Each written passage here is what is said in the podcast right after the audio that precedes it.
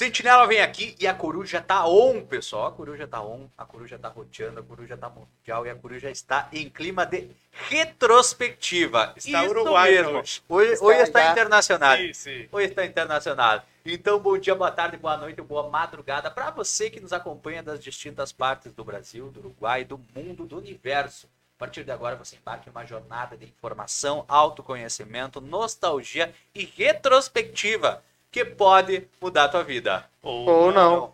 Esse é o Coruja Cast. Sejam todos bem-vindos. Lembrando que estamos Férias, ao né? vivo, pessoal. Lembrando que estamos ao vivo no YouTube. Então, se você quer ver, nos ver numa tela grande como essa, é só jogar lá no YouTube. Grande. Grande. Será que ele andava por Porto Alegre? Grande. Não sou eu que ando por Porto Alegre. Daqui a pouquinho a gente vai falar de alguém que anda por Porto Alegre, se permitindo.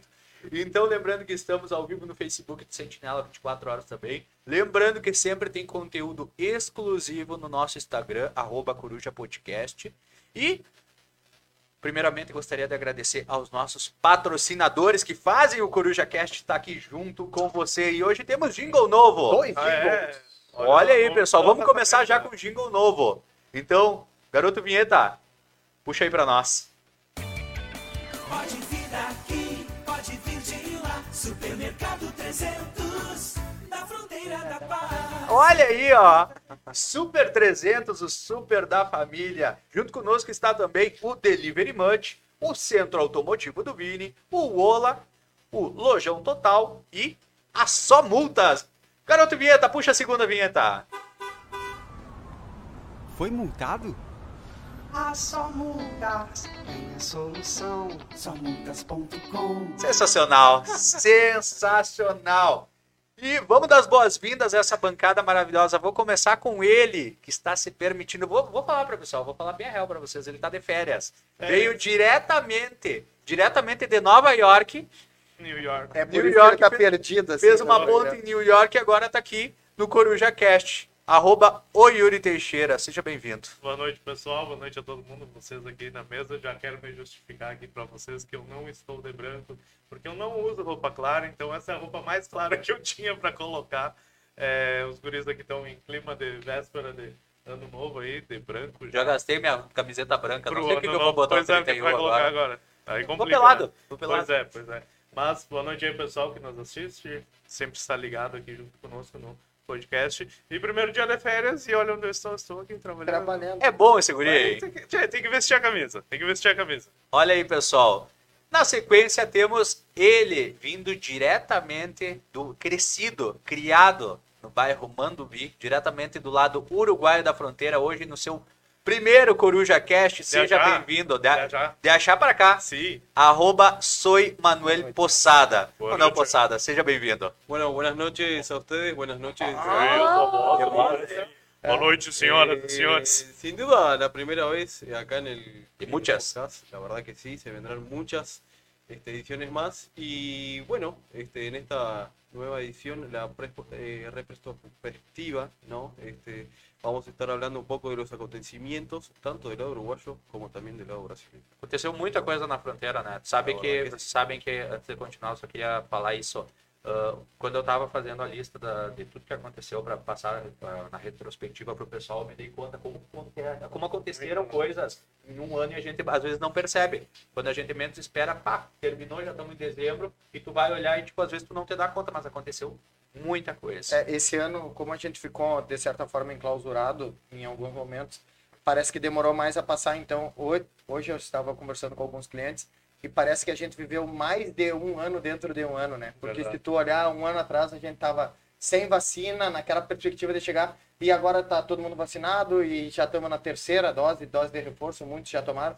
E parece que teve muita coisa dentro desse ano que a gente passou e passou mais muito mais tempo dentro desse ano do que realmente foi. Olha só. O ano foi positivo, eu acho. Né? Foi. Foi. Foi, positivo comparado como o Chico diz ao outro. Mas foi um ano que se arrastou também. Sim, se arrastou. bastante. Em muitos momentos. Aqui ao meu lado direito temos ele, arroba underline Chico dos Anjos. Boa noite, muito obrigado por dividir essa bancada com vocês, o último programa do ano. É, The last. Manuel, muito obrigado por tu estar aqui conosco. Eu Fico muito feliz de mais um integrante da nossa equipe estar participando conosco. Isso é muito, muito importante. Infelizmente a gente não tem mesa para todo mundo, né? Mas Exato. a gente queria muito que tu participasse, tu teve desde o primeiro aqui nos bastidores, então estou feliz que tu tá dividindo esse programa conosco. Vou começar com o material que eu, que eu peguei hoje, o Yuri já se justificou porque não veio de roupa branca, né? Então eu vou ler o significado das cores para o ano novo, pode Ah, ser? Olha aí, ó. vamos lá. Momento esotérico. Tem material que não tá na pauta, mas que tá aqui comigo. Vamos lá, vamos Um abraço pro Luiz André, que é o nosso barbeiro que compartilhou isso aqui hoje. É, branco, não muda nada, mas você vai estar co- é, combinando com a maioria de- de- dos que estão na festa. Amarelo, não muda nada, mas vão saber que tu tá precisando de grana.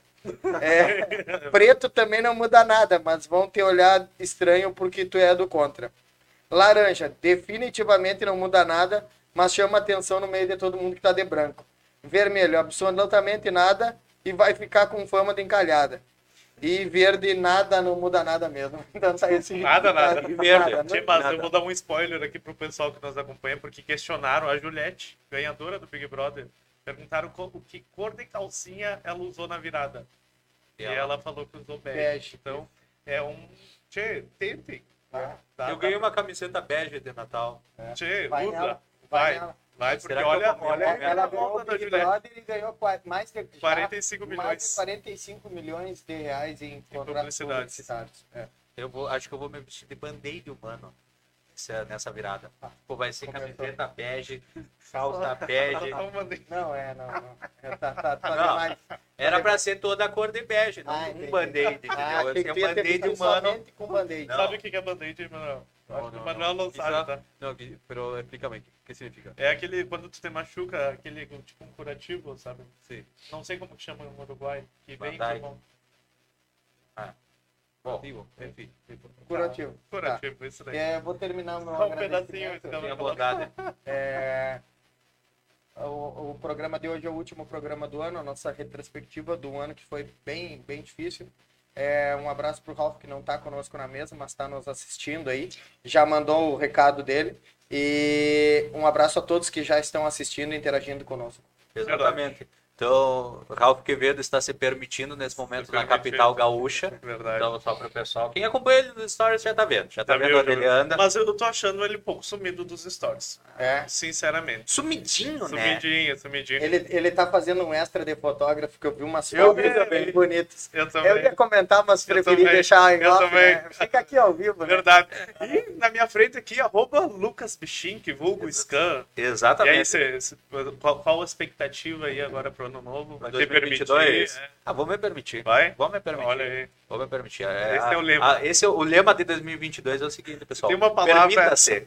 Permita-se. Palavra. Ei, o lema do Yuri que tá indo. Tá Tá, tomando né? rumo? Verdade. Hoje eu, hoje eu mandei pra vocês, né? O pessoal tá usando mesmo. Né? Tá usando. Tá aderindo. Tia Sentinela é sucesso, cara. É sucesso. O Yuri tá disse- feliz porque hoje no, no depoimento do, da, do, do o transcorrer do ano da prefeitura foi usada a palavra permitir-se. Permitir. E aí ele tá emocionado que a palavra, o jargão dele de, permi, de ser permitido está Beijo indo longe. Aí que usou meu jargão.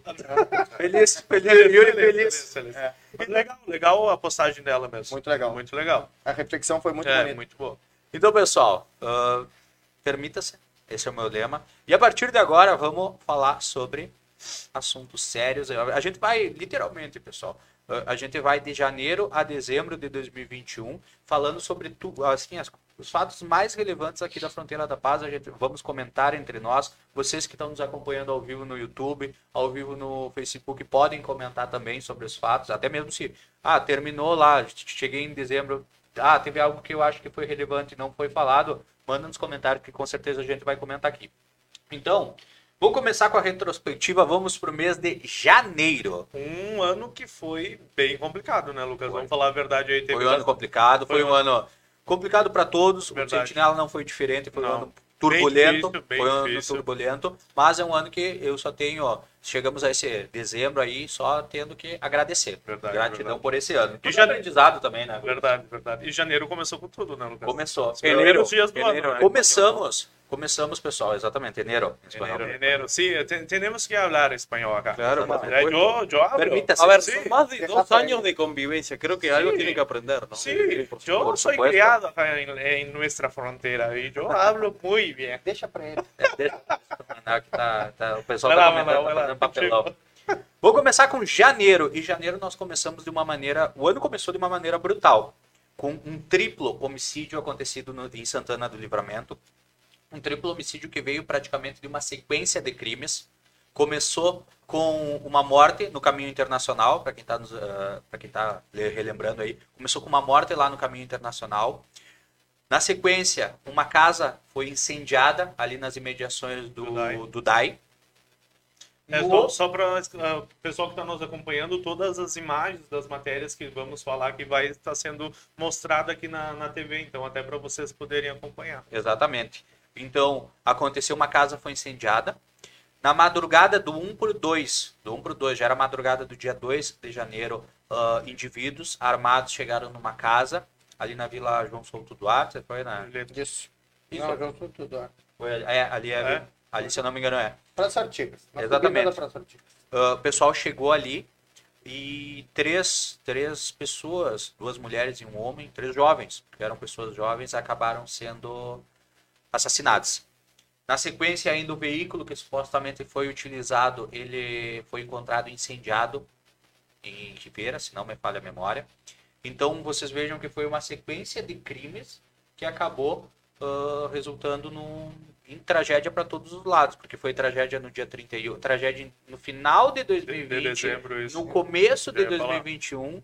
Então, esse é um caso que até, até onde eu sei, a autoria foi apurado. Então, de- lembrando que eu estive conversando com a delegada Giovana Miller esses tempos, e ela disse que dos nove homicídios que aconteceram em 2021, sete a autoria foi apurada. Então, esses três homicídios são de são entre eles que as, as autorias as autorias foram apuradas e infelizmente nós começamos o mês de janeiro com uma tragédia. É, foi um ano bem difícil para nossa cidade, né? A gente viu o, cre- ah, o crescimento exponencial do- da criminalidade na nossa cidade, dos dois lados da fronteira, né? Como a gente noticia sempre, o Manuel, aproveitando a estada do Manuel aqui, ah, os grupos e as facções do, do Brasil, elas descobriram uma possibilidade de mercado e às vezes de, de se esconder do lado uruguaio da fronteira, né? Tanto em Rivera, eles entraram, Taquarembó, nós tivemos ao longo do ano até chefes de quadrilhas presos dentro do Uruguai, né? Então, é, é uma triste realidade que a nossa fronteira tem que se adequar. Obviamente que a brigada e a polícia trabalham arduamente para que isso não, não se propague, mas esse ano foi um ano bem difícil para todos nós, né? Eu, eu, com a minha entrada no Sentinela, eu ouço muitos, muitas pessoas questionando né, acerca do nosso trabalho, que muitas vezes é levar informação ruim até as pessoas, né?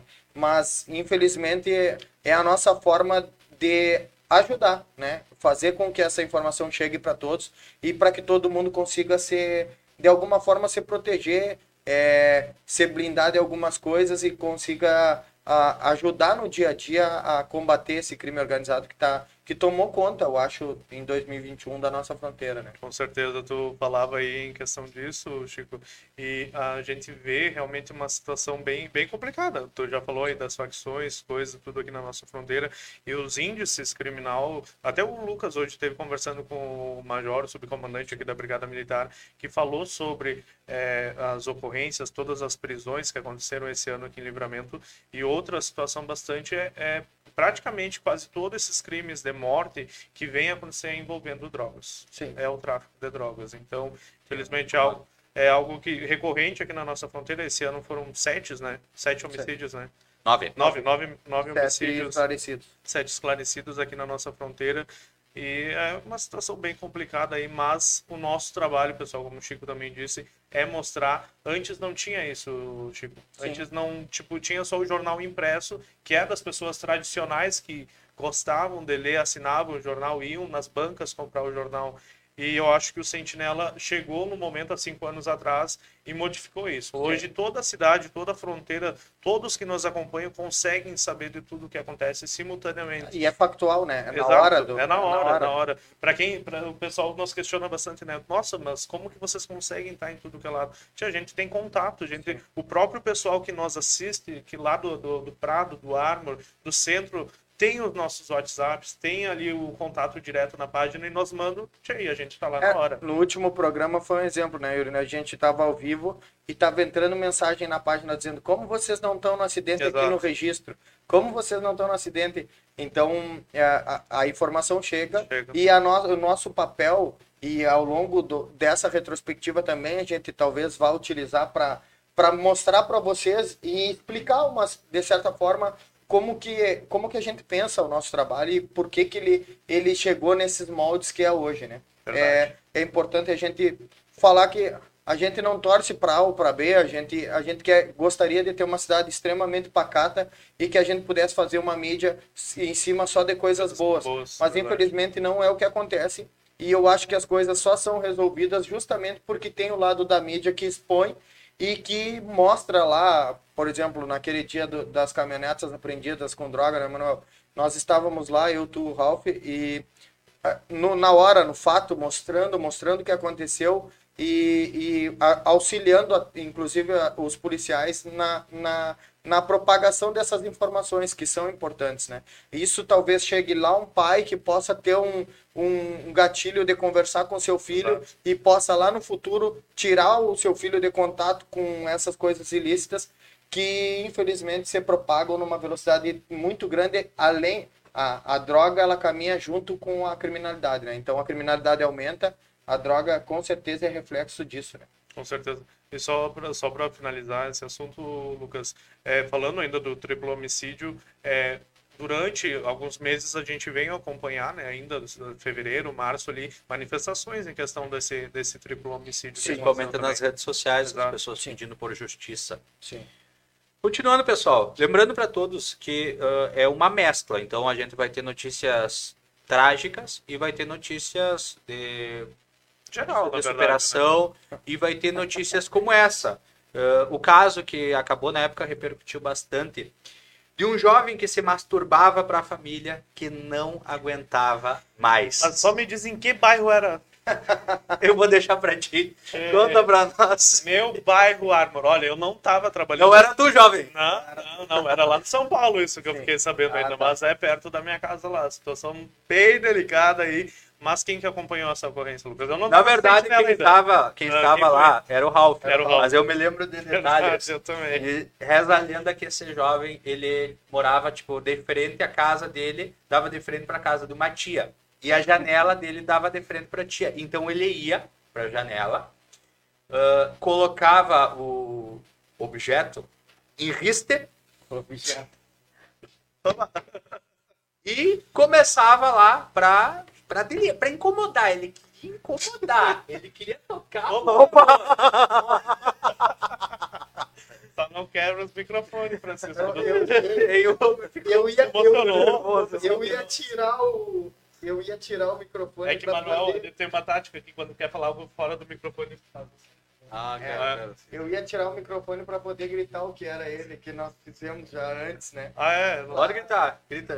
Deixa eu... Um minuto, um minuto. Deu, agora deu. Punheteiro! Opa! Exatamente. Exatamente. Então, Do lado do Uruguai, como que você fala? Ah, Pajero. tem que afastar o microfone. Ah, as pessoas Yo, yo digo las cosas como Ah. son, directo Eh. cortito al pie. E detalhe, exato. Aqui e fora, detalhe. aqui o ca... Vocês já imaginaram uma punheta terminar em casa de polícia? Não, não, é. Foi o caso. A tia se revoltou, chamou Só a brigada militar e... Que situação, hein? Que situação, Lucas do Chique. Aham. E falando em situações, vamos para nossa próxima. Porque também em janeiro, um casal foi flagrado retirando um crânio de um cemitério. Isso aí foi o cúmulo também, né? Foi uma situação. Eu lembro, eu lembro dessa live. Uh, posteriormente, eles foram identificados, foram detidos, foram parar na delegacia, lá na DPPA. Eu estive ao vivo uh, acompanhando toda a situação de, lá com o Ralph. E eu digo para vocês, foi uma situação. Eu me lembro que na época, uh, várias uh, entidades reli- não- Religiosas. É, não, é, o nome não é entidades, várias autoridades religiosas aqui de Santana do Livramento, acho que seria autoridades é o termo correto, se manifestaram porque acaba gerando, gerando polêmica pelo sentido de, ah, fez isso é de determinada religião. Então, muita, muitas pessoas de distintas religiões optaram por se manifestar para falar sobre o fato e lamentar esse fato. Exato. Porque o pessoal, ele não só foi lá e retirou, eles gravaram um vídeo, um vídeo que Fizeram vazou uma live, na verdade. É, Foi, Foi uma Foi- live. Foi uma foi- live. O vídeo vazou, então não tinha como chegar e dizer assim, não, não era eu. Eu fui lá, eu gravei o vídeo e mostrei, isso é crime. Eu lembro que na época o secretário de Obras e Serviços Urbanos com o adjunto foi parar também na delegacia para fazer o registro. Então vocês vejam onde chega o cúmulo das pessoas de pegar e tirar um. E isso foi um caso que viralizou e pegou toda uma repercussão, porque eles fizeram um vídeo. Mas, e a gente sabe que isso acontece. Isso acontece, só que nem todo mundo faz vídeo, então fica difícil até mesmo da polícia Identificar. identificar, saber quem foi e quem não foi que fez, né? Coisas que acontecem na nossa fronteira. Deixa eu, deixa eu ler os comentários Vai rapidinho. lá, vai lá, vai lá. gentileza. O, inclusive comentários do Ralph aqui, tá? Dona Cleia, boa noite, queridos jovens. Mais um bom programa. É, Ana Lia, boa noite a todos. Ana Cristina, boa noite, assistindo a um excelente programa. Luana, boa noite, bom programa. Cle- a Dona Cleia, Ralph tá apaixonadinho. Lourdes, boa noite, Yuri. Isadora, ué, o Ralph tá diferente aí do lado do Yuri. e o Ralph contribuiu aqui. Essa matéria foi a mais louca que fiz no primeiro semestre. A tia, a tia A era tia cadeirante, menino, né? não se mexia, não se mexia nela. Não se mexia nela, entendeu? Ah, na, sim, na- sim. na na cadeirante. Não... Ah, entendi, entendi. Ela era obrigada. Era a obrigado a assistir. Imagina a coitada lá na janela, assim, pra... ah, os filhos levaram pra pegar um ar, isso, aquilo, na área, no lado de fora, e tal, o guri lá. Lidando. Lidando, lidando. Lidando, lidando.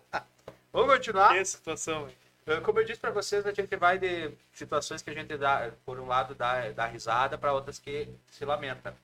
Eh, em janeiro também houve um caso de uma criança que desapareceu, mobilizou muita gente, muita gente nas procuras e infelizmente ela foi localizada soterrada.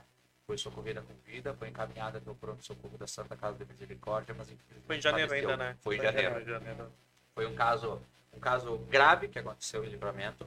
Ah, essa criança, os pais deram pela falta, começaram a fazer buscas, houveram buscas até na volta do Batuva e na verdade, infelizmente, o, eh, o pequeno, o menino pequeno, ele estava Num num barranco. barranco perto da casa dele. Ele- Porque ele- a gente procurando em todos os lados, ele estava perto da casa dele. Ele, está, ele estava brincando. brincando com mais seis ou Isso, sete é. crianças, algo assim, na volta ali. E eles costumavam cavar os locais, assim, nos barrancos para se esconder, brincar de Sim. esconde-esconde ou de carrinho ali dentro.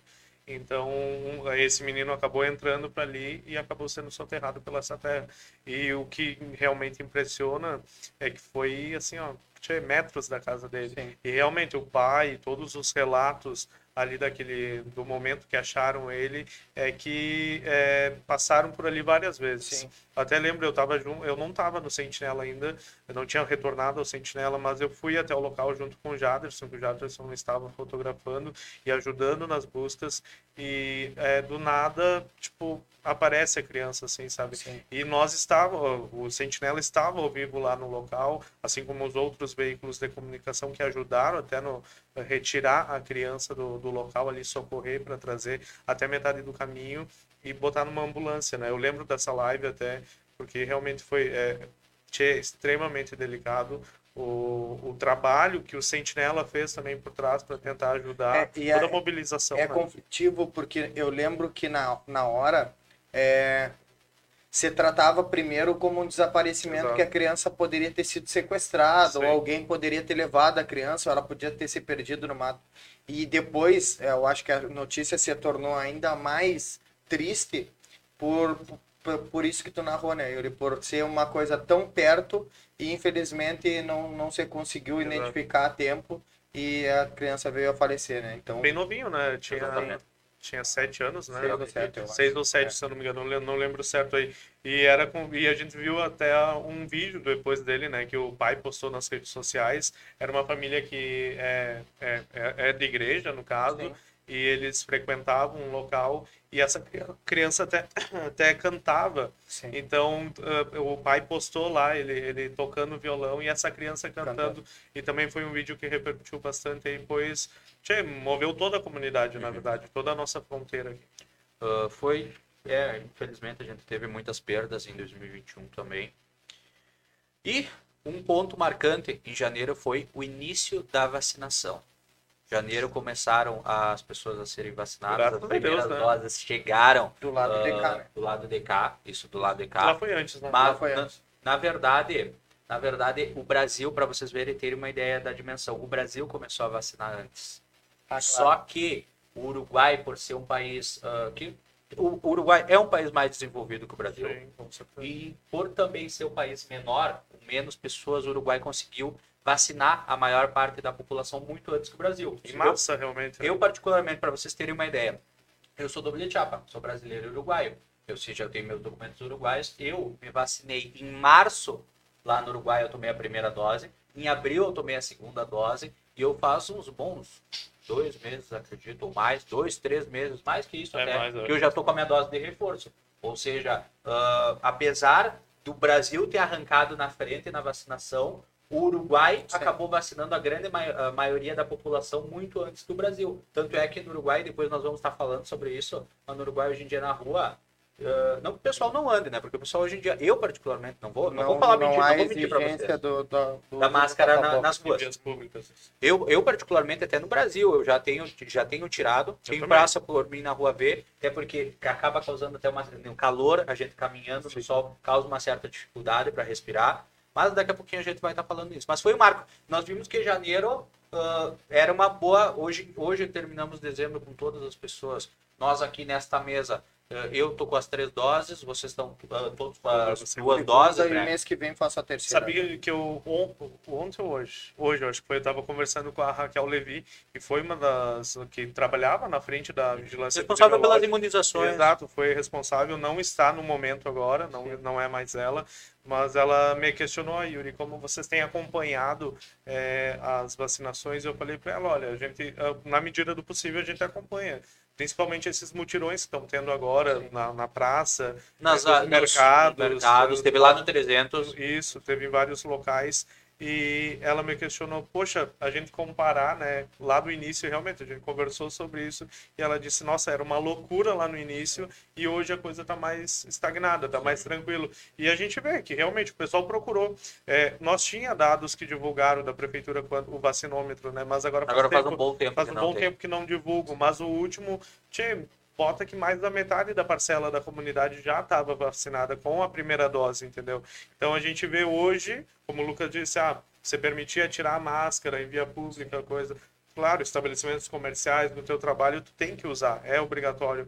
Mas, tchê, chega um momento que não dá mais, sabe? O, o importante é, é conseguir fazer um paralelo de, do aumento da, do índice de vacinação com a queda do índice de morte, né? Então, Verdade. e, isso é a prova da, da eficiência e a eficácia da vacina. Falando um pouquinho da, da nossa questão da fronteira aqui, Lucas, que tu trouxe, para mim, é, um grande marco em termos de vacinação foi o comportamento o comportamento durante toda a pandemia do Uruguai, né, do, da- do cidadão do, do cidadão do Uruguai e do inclusive do governo, porque no começo eles não tiveram exigência de fechamento, fecharam por por, por entenderem a importância do de fechar, né? E, e, de- e agora hoje em dia existe um aplicativo que controla as vacinas que é algo incrível, né? Verdade. É, então, é, o Uruguai conseguiu se organizar de uma tal maneira que está sendo um exemplo que a gente poderia seguir também, né? Ay, muchas gracias. É, É o exemplo da América Latina Sí. mesmo aqui. É. No, la verdad que sí, que Uruguay ha sido llevar bastante bien eh, la pandemia, obviamente por ser eh, un país bastante pequeño, con más de 3 millones y medio de personas, pero al principio fue un disturbio, fue un caos porque las personas estaban detrás de las vacunas, la primera dosis, ¿no? Incluso el sistema de agendamiento del gobierno se saturó porque las personas, habían demasiadas personas en el servidor, entonces en determinado momento cae el servidor y las personas este, entran en esse disturbio, en ese caos que eh, a lo largo del tiempo se fue solucionando. E, Manuel, tu tá pra, inclusive, uh, isso que a gente vê em livramento da questão de, tipo, de vacinar em alguns pontos-chave, por exemplo, fazer mega mutirão de vacinação no centro. Em Ribeira também fizeram lá na Verdade. Praça Artigas. Tu Na tomou Praça a- Artigas, Tu lá tomou a vacina na Praça Artigas, não foi? Na Sí, yo también, ¿eh? este, bueno, me vacuné como muchos otros sin previo agendamiento, es decir, sin necesidad de ir al sitio web, este, y colocar mi nombre, mi cédula y, y agendarme. Simplemente fui a la Plaza Artigas, eso fue en conjunto del Gobierno Nacional con la Intendencia Departamental de Rivera y el Ministerio de Salud Pública, que fui a la Plaza Artigas y simplemente me vacunaron. No tuve que agendar, solo hice una fila, esperé, firmé. Y ahí que tomé la primera dosis de la Pfizer y la segunda también. La verdad Tá, que a gente, vê por aqui. E vamos para o mês de fevereiro, mês de carnaval. Só que Opa, não Só que teve. Não, não teve. Teve carnaval, teve live.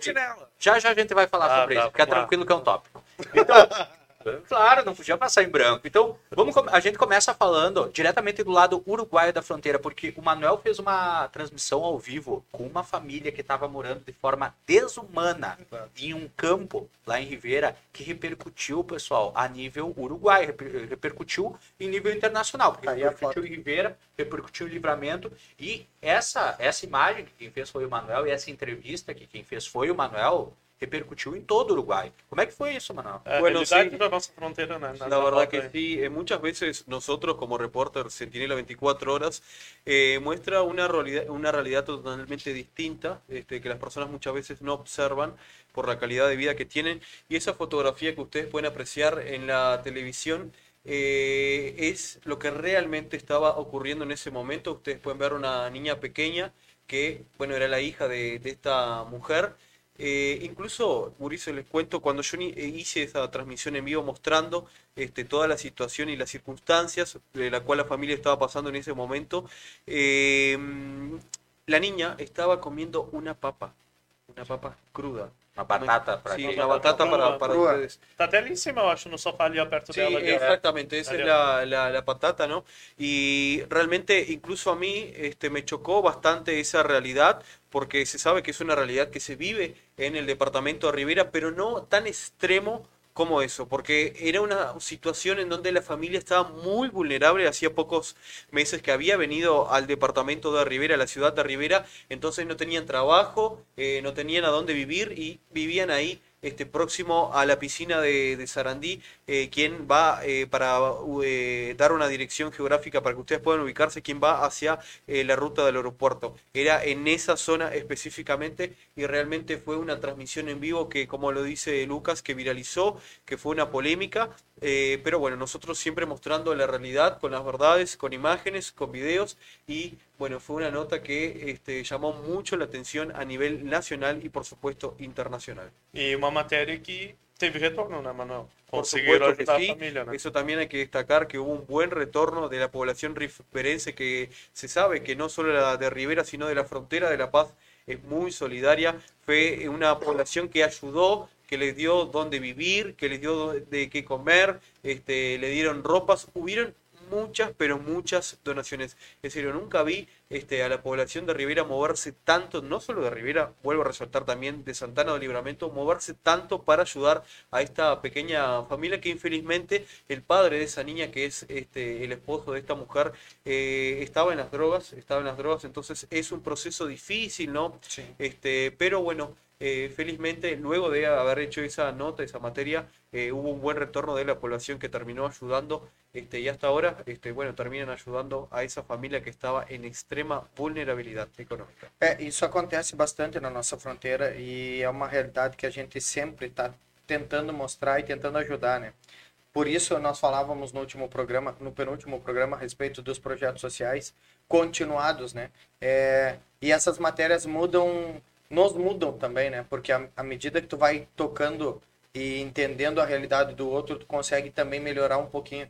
Muitas vezes a gente reclama muito da nossa vida e Por poco, ¿no? é, por pouco. E aí tu convive com algumas pessoas que têm alguma necessidade maior ou algum problema muito maior, desproporcional que o teu. E aí tu entende que às vezes a gente é ingrato com. Com muita coisa que a gente recebe, né? É, mas só... Flagrei, só, eu vou ter que falar pra Ah. vocês, flagrei, Yuri Teixeira se tirando uma selfie, mandando pra alguém. Em que ponto do Brasil será que essa foto foi parar? Flagrei, olhei, tipo, bem naquele momento, vocês falando aqui, eu olhei ele, tipo, Foi parar permitindo. nesse momento em Canas Vieiras, onde a minha irmã está. Olha porque eu falei pra ela. Ah, tá. Claro. Estarei indo cara. daqui uns dias. Tá bom, então. Ei, mas voltando a essa matéria do Manuel aí, do- desse pedido de ajuda que repercutiu bastante, vale ressaltar que sempre que o Sentinela tenta ajudar essas famílias, tanto no Uruguai, tanto aqui no lado brasileiro da nossa fronteira, as famílias têm, olha, não digo no, 100% de retorno, mas 99% de retorno essas famílias têm. A comunidade aqui é muito é, de abraçar realmente, tanto do- dos dois lados, e o pessoal quer ajudar. Pessoal vê aquelas matérias, se comove, porque realmente, como o Manuel disse, é, tinha uma menina ali, estava comendo uma, uma batata crua, junto com a sua mãe, o pai, infelizmente, nas drogas, e toda essa situação acaba comovendo, mas a gente tem esse retorno da comunidade que realmente ajuda e acredita no nosso trabalho, naquilo que a gente está contando. E muitas das vezes essas famílias conseguem se reerguer devido a esse trabalho que a gente faz. É, a gente teve dois, dois casos agora recentes, né? De, isso, isso é uma prova social da, da- do que a gente consegue entregar para a comunidade, né? Teve aquela família que, que o pai é, faleceu ah, fora da cidade, no Rio de Janeiro, né? E foi feita a matéria. Sim. E a comunidade abraçou e, e um patrocinador nosso, inclusive a funerária Icar Icar Card. Santa Casa, também ajudou a subsidiar e, e conseguiram trazer ele. Teve a família da criança agora que pediu ajuda também e conseguiu. Então, é, esse é o outro lado, o lado humano, o lado que a gente consegue de alguma forma entregar um entregar algo para a comunidade, algo palpável, uma ajuda. In- Infelizmente a gente ainda não consegue ajudar todos que gostaria, mas todo mundo que nos procura a gente tenta dar um retorno e de alguma forma às vezes se não ajudar com uma matéria como é essa e outras que a gente mostra, a gente recebe muito pedido, pessoal, muito pedido mesmo, né? Mas às vezes só com uma orientação, olha, tenta buscar lá ou uma informação que a gente tenha, a gente vai dando o direcionamento que às vezes não é simplesmente uma matéria, às vezes a gente precisa de, de alguma outra ajuda, né? E hoje, infelizmente, a gente tem que direcionar realmente, Chico, sabe por quê? Porque é, não adianta nós fazer, é, fazermos, tipo, cinco matérias de pedido de ajuda na mesma semana. Sim. Aí, infelizmente, a, a pessoa que foi feita na segunda-feira, na terça, o pessoal na sexta-feira já não vai mais ajudar. Sim. Então, a gente chega um momento que a gente tem que selecionar, são muitos pedidos de ajuda, e a gente tem que fazer um, dois por semana para dar retorno para aquela família, realmente, que a gente está tentando ajudar. Continuando, pessoal, vamos agora. Ainda estamos no mês de fevereiro. Tem coisa. Tem coisa, Tem aconteceu coisa. muita hoje, coisa. hein, hoje vai mais uma hora, Tu né? viu que vai. são 20 para as 9, né? Que Hoje loucura, é... né? hoje Hoje vai- é... Recém iniciou É. fevereiro, né? Estamos em fevereiro. Então, fevereiro também tivemos um grande movimento da Brigada Militar e da Fiscalização no combate às aglomerações. A festinha clandestina. Ah, E como, como teve festinha A revoada clandestina, dos né? guris Ficou estavam louco. tentando se permitir, mas... Hoje, hoje, e a gente vê uma mudança, né? Porque fevereiro, o pessoal nas ruas. Não podia Verdade. aglomeração, não podia nada. Hoje em dia o pessoal pode se aglomerar. Pode fazer a revoada tranquilo. Então, mas como a gente vê, em fevereiro foi um mês de. Olha, eu acompanhei a Brigada Militar, a gente acompanhou noite e madrugada, indo em pontos que, olha, o pessoal, e o pessoal não se aglomerava, não era grupo de 10, não era grupo de 20. Eu e o Yuri, te lembra? Uma madrugada era. Nós fomos acompanhar uma ocorrência, o trabalho da fiscalização Ah, e da verdade. brigada. Era no- Tabatinga. na Tabatinga Na Tabatinga. Ali na, na frente do, ce- do carros cemitério, e na carros frente do cemitério. e carros e, e olha era uma peça pequena e tranquilamente casinha, devia ter mais de 100 pessoas É, a- e aí que tá, né? Eu acho que fevereiro, eu, eu lembro que o pico da pandemia, o pico de internações foi março e abril, né? Sim. Então até fevereiro as pessoas ainda é, não que duvidavam, mas eu acho que é, sonegavam um pouquinho de informação a respeito do, do, da pandemia em si, né?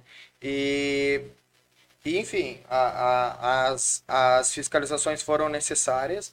É, aí é, tem um choque de, de interesses dentro dessa, dessa, dessa fiscalização, né? Porque chegou um momento que as pessoas é, existia um questionamento assim, ah, mas a festa não estão fiscalizando e estão fiscalizando o comércio. É, então foi muito difícil, muito difícil, tanto para nós, poder público, é, empresários, é, comunidade em geral, lidar com essa situação, porque não existia uma cartilha de como lidar com a, a pandemia, né? Nós nunca havíamos passado por isso, então foi se fazendo entre tentativa e erro.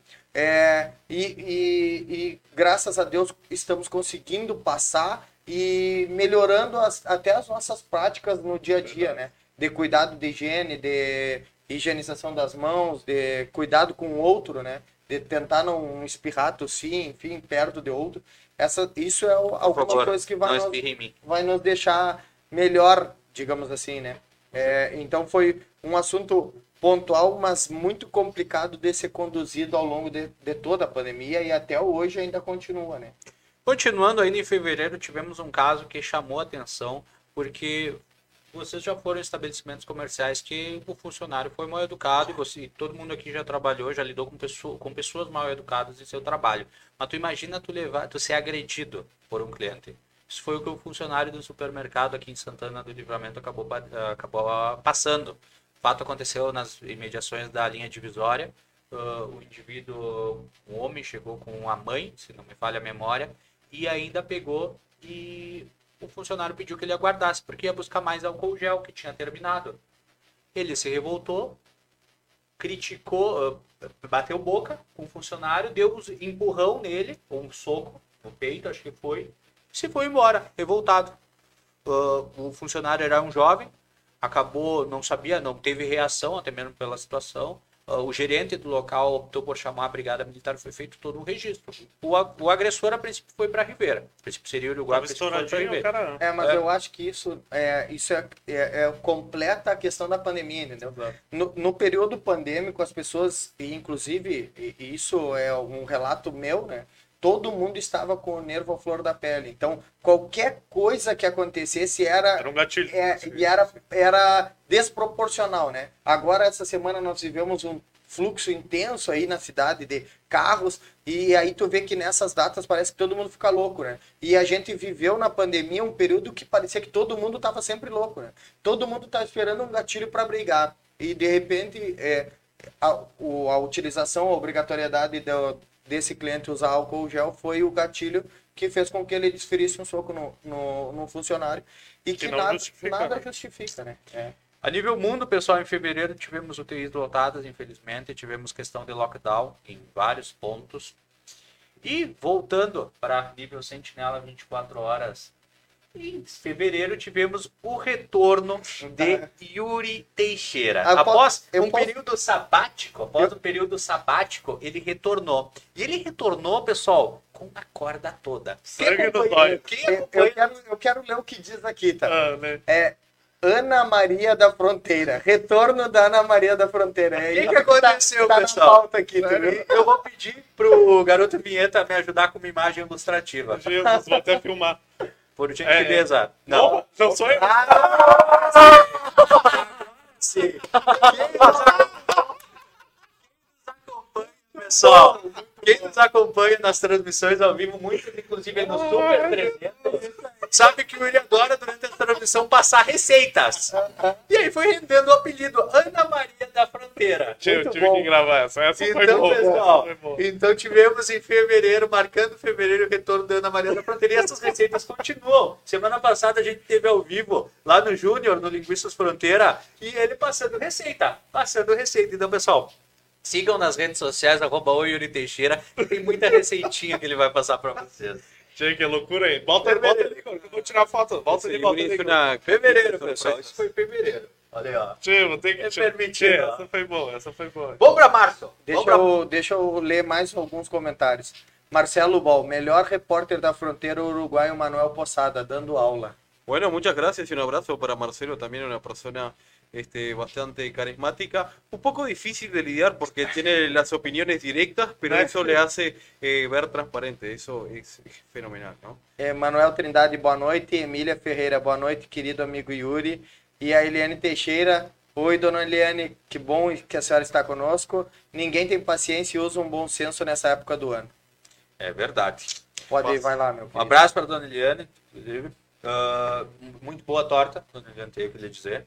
Excelente, tava a torta. É, Conseguiu provar? Não, Sério, Não, no outro não, dia não tinha mais. não tinha mais no outro Ah, dia. São Palha aí. Aham. Eu provei Eu- um pouquinho, tu Eu, viu? eu não vi nada, eu, eu- nem comi porque eu não como Ah, chocolate. como chocolate. Mas dona Eliane pode me mandar um salgado aí. Yo tá? yo decir, Ah. y estaba rico. Viste Ah, tava comí- Comi, comi tudo. No, no, yo, Mira, no yo te soy siento ni sincero. Yo, aparte soy una hormiguita, ¿viste? Agarré la cuchara allí, abrí la heladera y fui comiendo. Ah, Não, hasta que aí tá, ó, aí tá o porquê que sem torta, pai. Aí Sumiu a tá. torta.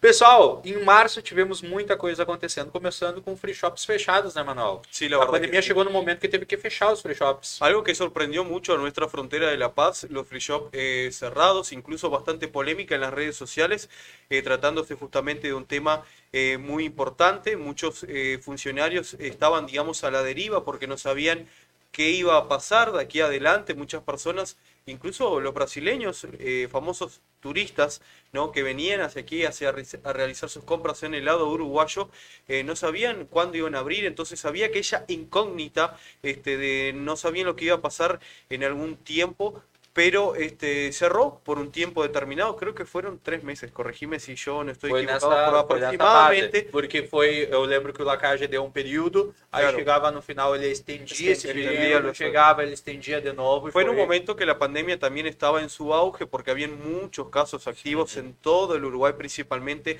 en nuestro departamento con más de 1.500 casos activos. Entonces, como medida, el gobierno decidió cerrar los free shops por este tiempo determinado que después este, la noticia, ¿no? La, la gran noticia en conferencia de prensa, justamente el propio presidente de la República anunciaba la reapertura de los free shops, que como lo dije fue una verdadera incógnita. Falando sobre um. Desculpa. Fala. Não, é que eu, eu queria eu queria falar um, ah, de novo eu trazendo a visão do Sentinela, né? É que na época da- do fechamento do free shop, ah, de alguma forma o, o Sentinela foi envolvido em várias polêmicas, né?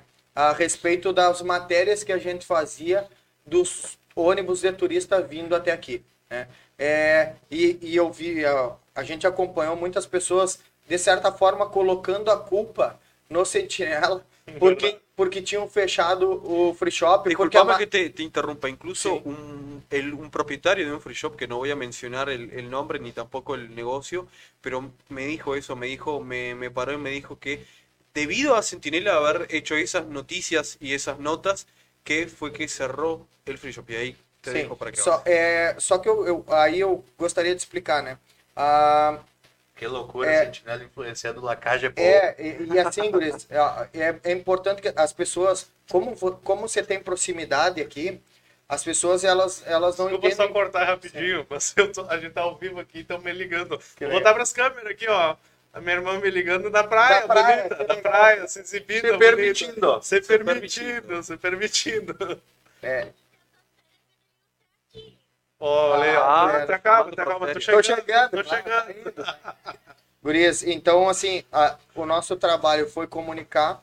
Na época, de novo, havi- havia uma guerra entre lado brasileiro e o uruguaio, porque abria aqui, fechava lá, Foi. fechava lá, abria aqui. Aqui estava fechado, lá estava aberto. A população daqui e o- os empresários que muitos têm negócio lá e têm negócio aqui, sabem que os daqui reclamavam por os de lá tá aberto, porque como que aqui não podia trabalhar e lá podia. Então, assim, é, foi muito difícil, foi um período hum, extremamente complicado. Nunca, a gente sabe o quanto é difícil você ter um negócio, então nunca, é, nunca vai ser a intenção nossa é, fazer com que feche algum negócio, pelo contrário, tá? A nossa, a nossa, a nossa opinião era assim, a nossa opinião não. A nossa função era simplesmente mostrar o que estava acontecendo. E aí cabia às pessoas responsáveis tomar as decisões de continuar ou não continuar. É importante ressaltar que muitos, né, que criticavam o trabalho do Sentinela na época, é, davam um jeito de seguir trabalhando ou de alguma forma trabalhar. Então, assim, é, a gente fez da forma mais idônea possível para tentar mostrar uma informação e se isso repercutiu tanto lá, é, é porque realmente tinha um fundo de verdade e infelizmente aconteceu e graças a Deus que isso passou e a gente pelo menos pode estar aberto. Eu vi muitas pessoas agora no final do ano comentando a respeito do, do movimento de estar melhor, de estar pior, acontece para alguns setores. Claro. E eu sempre dizia, olha, graças a Deus que todos nós estamos podendo trabalhar. Isso é já uma benção. Com certeza.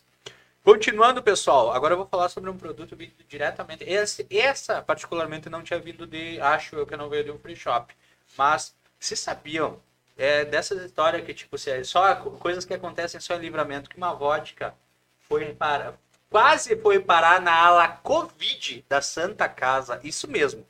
Pessoal do hospital flagrou essa cena que vocês estão vendo. Essa é a. a, a, a- a- eu não A sei se chamam a bendita ou a maldita. Ah, maldito.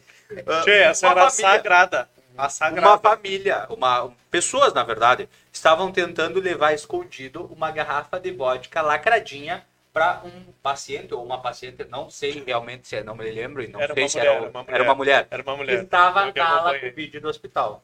Vocês vejam Verdade. Onde chega a ser, né? A ver, dicen que el alcohol mata a las bacterias, así que... Verdade. Não, e a gente, nós comunicaram até por, por parte da direção do hospital, porque realmente foi uma situação bastante delicada.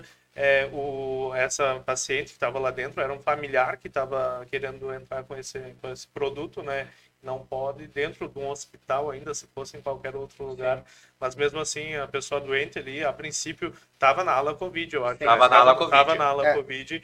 E aí a própria direção da Santa Casa nos comunicou sobre essa situação e a gente foi lá ver. E a gente teve o prazer de registrar e eu registrei essa foto aí bem na frente da. Santa Casa. E algo que repercutiu bastante também foi, foi final de fevereiro, né? Março. Em março. Início de março. Isso. Isso foi em Início- março. já. Março, março.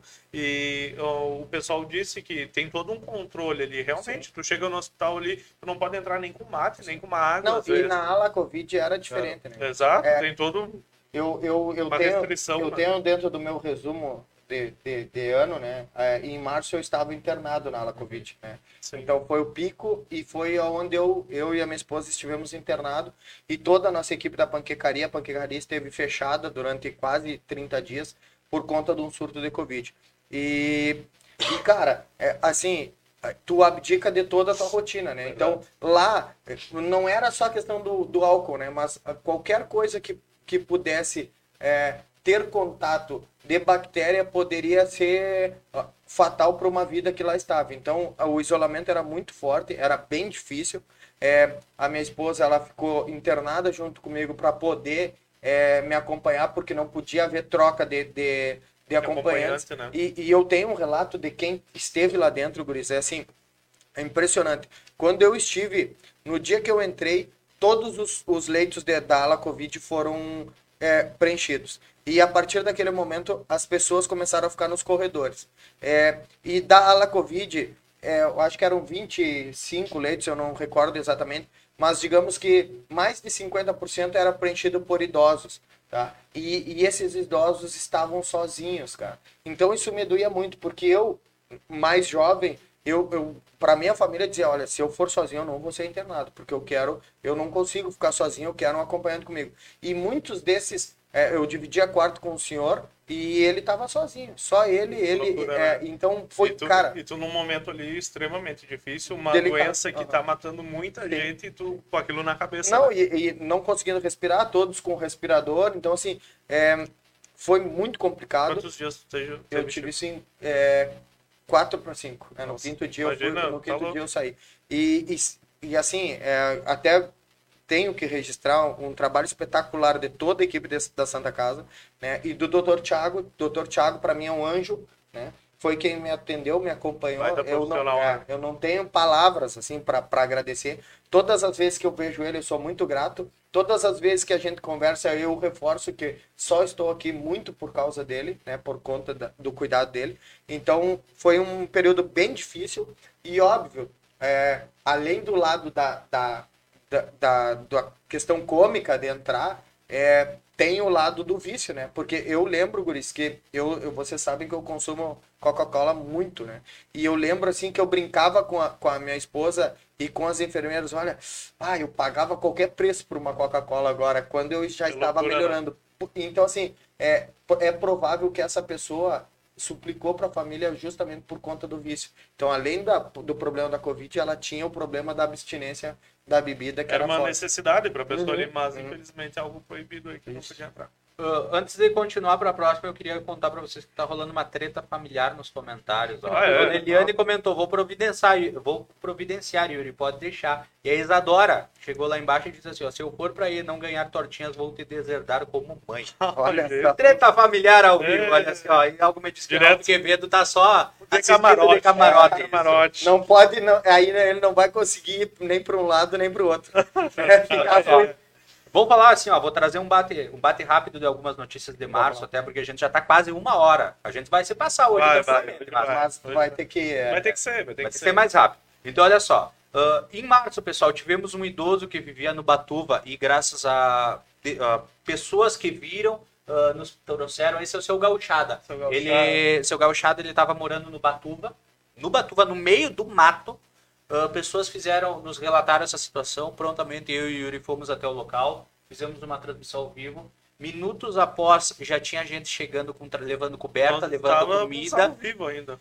E, ah, questão de pouco tempo, a Secretaria de Assistência e Inclusão Social, a então secretária naquela época, a Gabriele, ah, nos assistiu, prontamente mandou uma equipe, levou o seu gauchada para o albergue e depois o seu gauchada foi trabalhar em campanha. Foi a última informação que eu tenho. O pessoal foi lá, conversou com o seu gauchada e acolheu ele, levou para a campanha, que era onde ele gostava de estar e foi trabalhar. No primeiro momento ele estava resistente ali, porque até nós filmando tudo, claro que a gente pediu autorização dele e tudo. Ele nos pessoa- autorizou. autorizou uma Muito. pessoa de idade já, né, que tava tchê, Chico assim, ó, tu olhava, tchê, tu não, tu, tu queria, a gente, eu e o Lucas queria pegar e botar dentro do carro, mas infelizmente o nosso trabalho não, não Sim. tem como, entendeu? A gente tá ali para noticiar, para avisar as autoridades responsáveis, as pessoas que possam ajudar, mas como o Lucas disse, a gente entrou ao vivo, questão de 10 minutos, tinha Já pessoal lá ajudando. legal. Ah, O, o Yuri também costuma de vez em quando ir pra lá, mas ele não mora lá. Tá? exatamente. Não, Apesar Já, das pessoas. já foi mais. E já tu foi já, mais também. Vocês já imaginaram perder um boleto, ah, achar um boleto teu, tá lá no Batuva passeando e quando vê, chega voando um boleto teu, Um. com teu nome. Um, Um, Não vários? foi um, foram vários. Outra coisa que aconteceu, né? pessoal, ainda em março, foram os boletos do Batuva. Acabou aparecendo, isso repercutiu muito, porque cada eram boletos velhos, eram informações velhas, mas que podiam ser atuais ainda de certas pessoas. Tinha nome, tinha endereço, tinha telefone de muita gente aí. Foi descoberto depois que isso seria de um estabelecimento comercial, uma agência lotérica que já tinha fechado. Ah, o pessoal das lotéricas em atividade de livramento se dispôs a ir lá e recolher. Fizeram um trabalho lá. Nós acompanhamos todo, todo o trabalho que o próprio pessoal das Limpeza, lotéricas fez lá, fez a limpeza. Mas esse local em específico é um local onde muita, muita gente descarta sujeira. Não sei por que acabaram descartando esse material e deu o que falar. Falando em dar o que falar também, pessoal. Deixa eu só, eu vou te ajudar, porque assim, é, esse, essa dos boletos, para mim, a, a única lição que fica é como as pessoas ainda continuam sendo relaxadas. né? É E- incrível, cara, como as pessoas descartam lixo no Batuva, como as pessoas descartam animais no Batuva, não só no Batuva, né? Em todas as áreas verdes do município, é, nos rios. Então, assim, é, é, eu acho que cada um de nós pode fiscalizar também. Quando vê, denunciar, né? É incrível. É, É crime ambiental isso, né? é, Aí tu para e pensa assim, é uma pessoa que era um empresário a Sim. princípio, que foi quem descartou lá no local, uma lotérica que já havia fechado aqui em livramento, uma pessoa que tem um, um certo conhecimento. exato a mais. Sim. Tchê, E, e É fez isso. complicado. Bastante. Pode continuar, Lucas, desculpa. Não, tenha bondade. A casa é sua. Vamos lá, pessoal. Vamos ainda em março. Tivemos também ah, um caso, pessoal, ou uma polêmica de alimentos vencidos na Secretaria de Assistência e Inclusão Social. Isso acabou gerando até mesmo uma CPI, uma CPI que tramitou na, na Câmara Municipal de Santana do Livramento. Então, foi um caso denunciado por vereadores. Eu me lembro que na época estavam os vereadores Rafael de Castro, a vereadora Eva Coelho, ah, o vereador e então, o Presidente. presidente da Câmara, Henrique Silveira, também estiveram lá. E foi uma situação bem complicada mesmo, que ainda, a princípio, toda a situação envolvendo esses alimentos vencidos tramita ainda no Ministério Público. Então, Sim. talvez futuramente nós ainda vamos ver mais desdobramentos. Lembrando que todas essas matérias que estamos falando aqui estão disponíveis lá no site do Sentinela 24 horas. Você pode ir lá é, conferir, digitar lá as- nas buscas e vai poder ler completa essas matérias. Eu acho, eu acho que o xisme já tinha começado, mas esse Já. ano foi o ano do xisme. A palavra Então, foi é, essa A também palavra foi essa, então Verdade. faz parte do, do- do jogo. da retrospectiva do xisme aí, né? Exatamente. Verdade. E ainda em março tivemos também o começo da anulação de todas as condenações do ex-presidente Luiz Inácio Lula da Silva no Lava Jato. Tudo isso acabou culminando em ele se tornar elegível novamente e foi uma reviravolta e tanto para o Lula, porque vocês imaginam, ele esteve preso, ele esteve preso, teve um tempo preso, acabou sendo, as condenações foram anuladas e ele novamente se tornou elegível. Verdade. Inclusive é, é um dos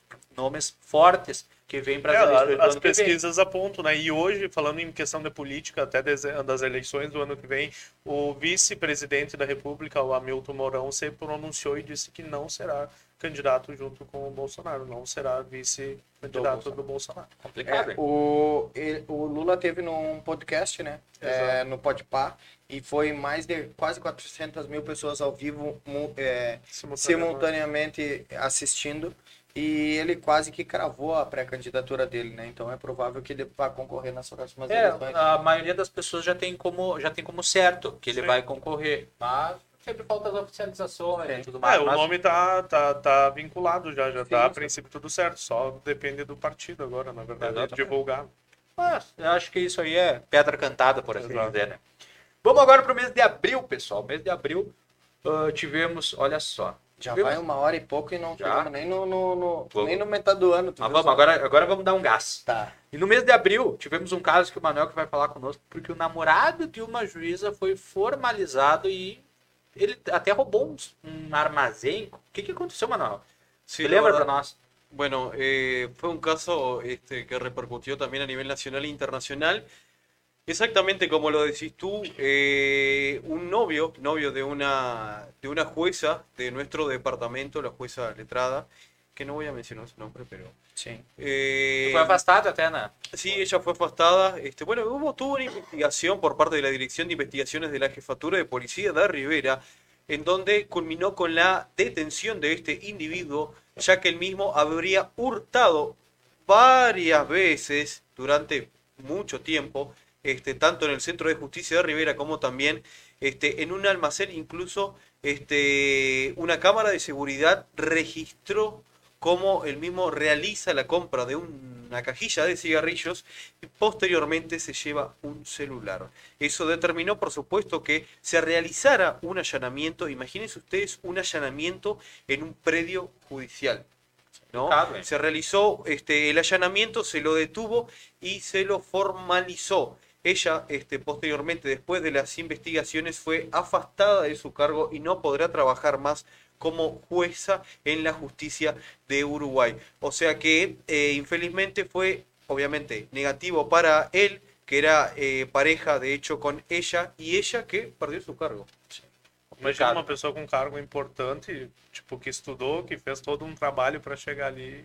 Mas Y cabe destacar una cosa que me olvidé de hablar, que ella intervino en eh, una llamada, llamó a una de las víctimas que, que le robaron el celular y amenazó, amenazó diciendo que si no retiraba la denuncia que estaría tomando medidas.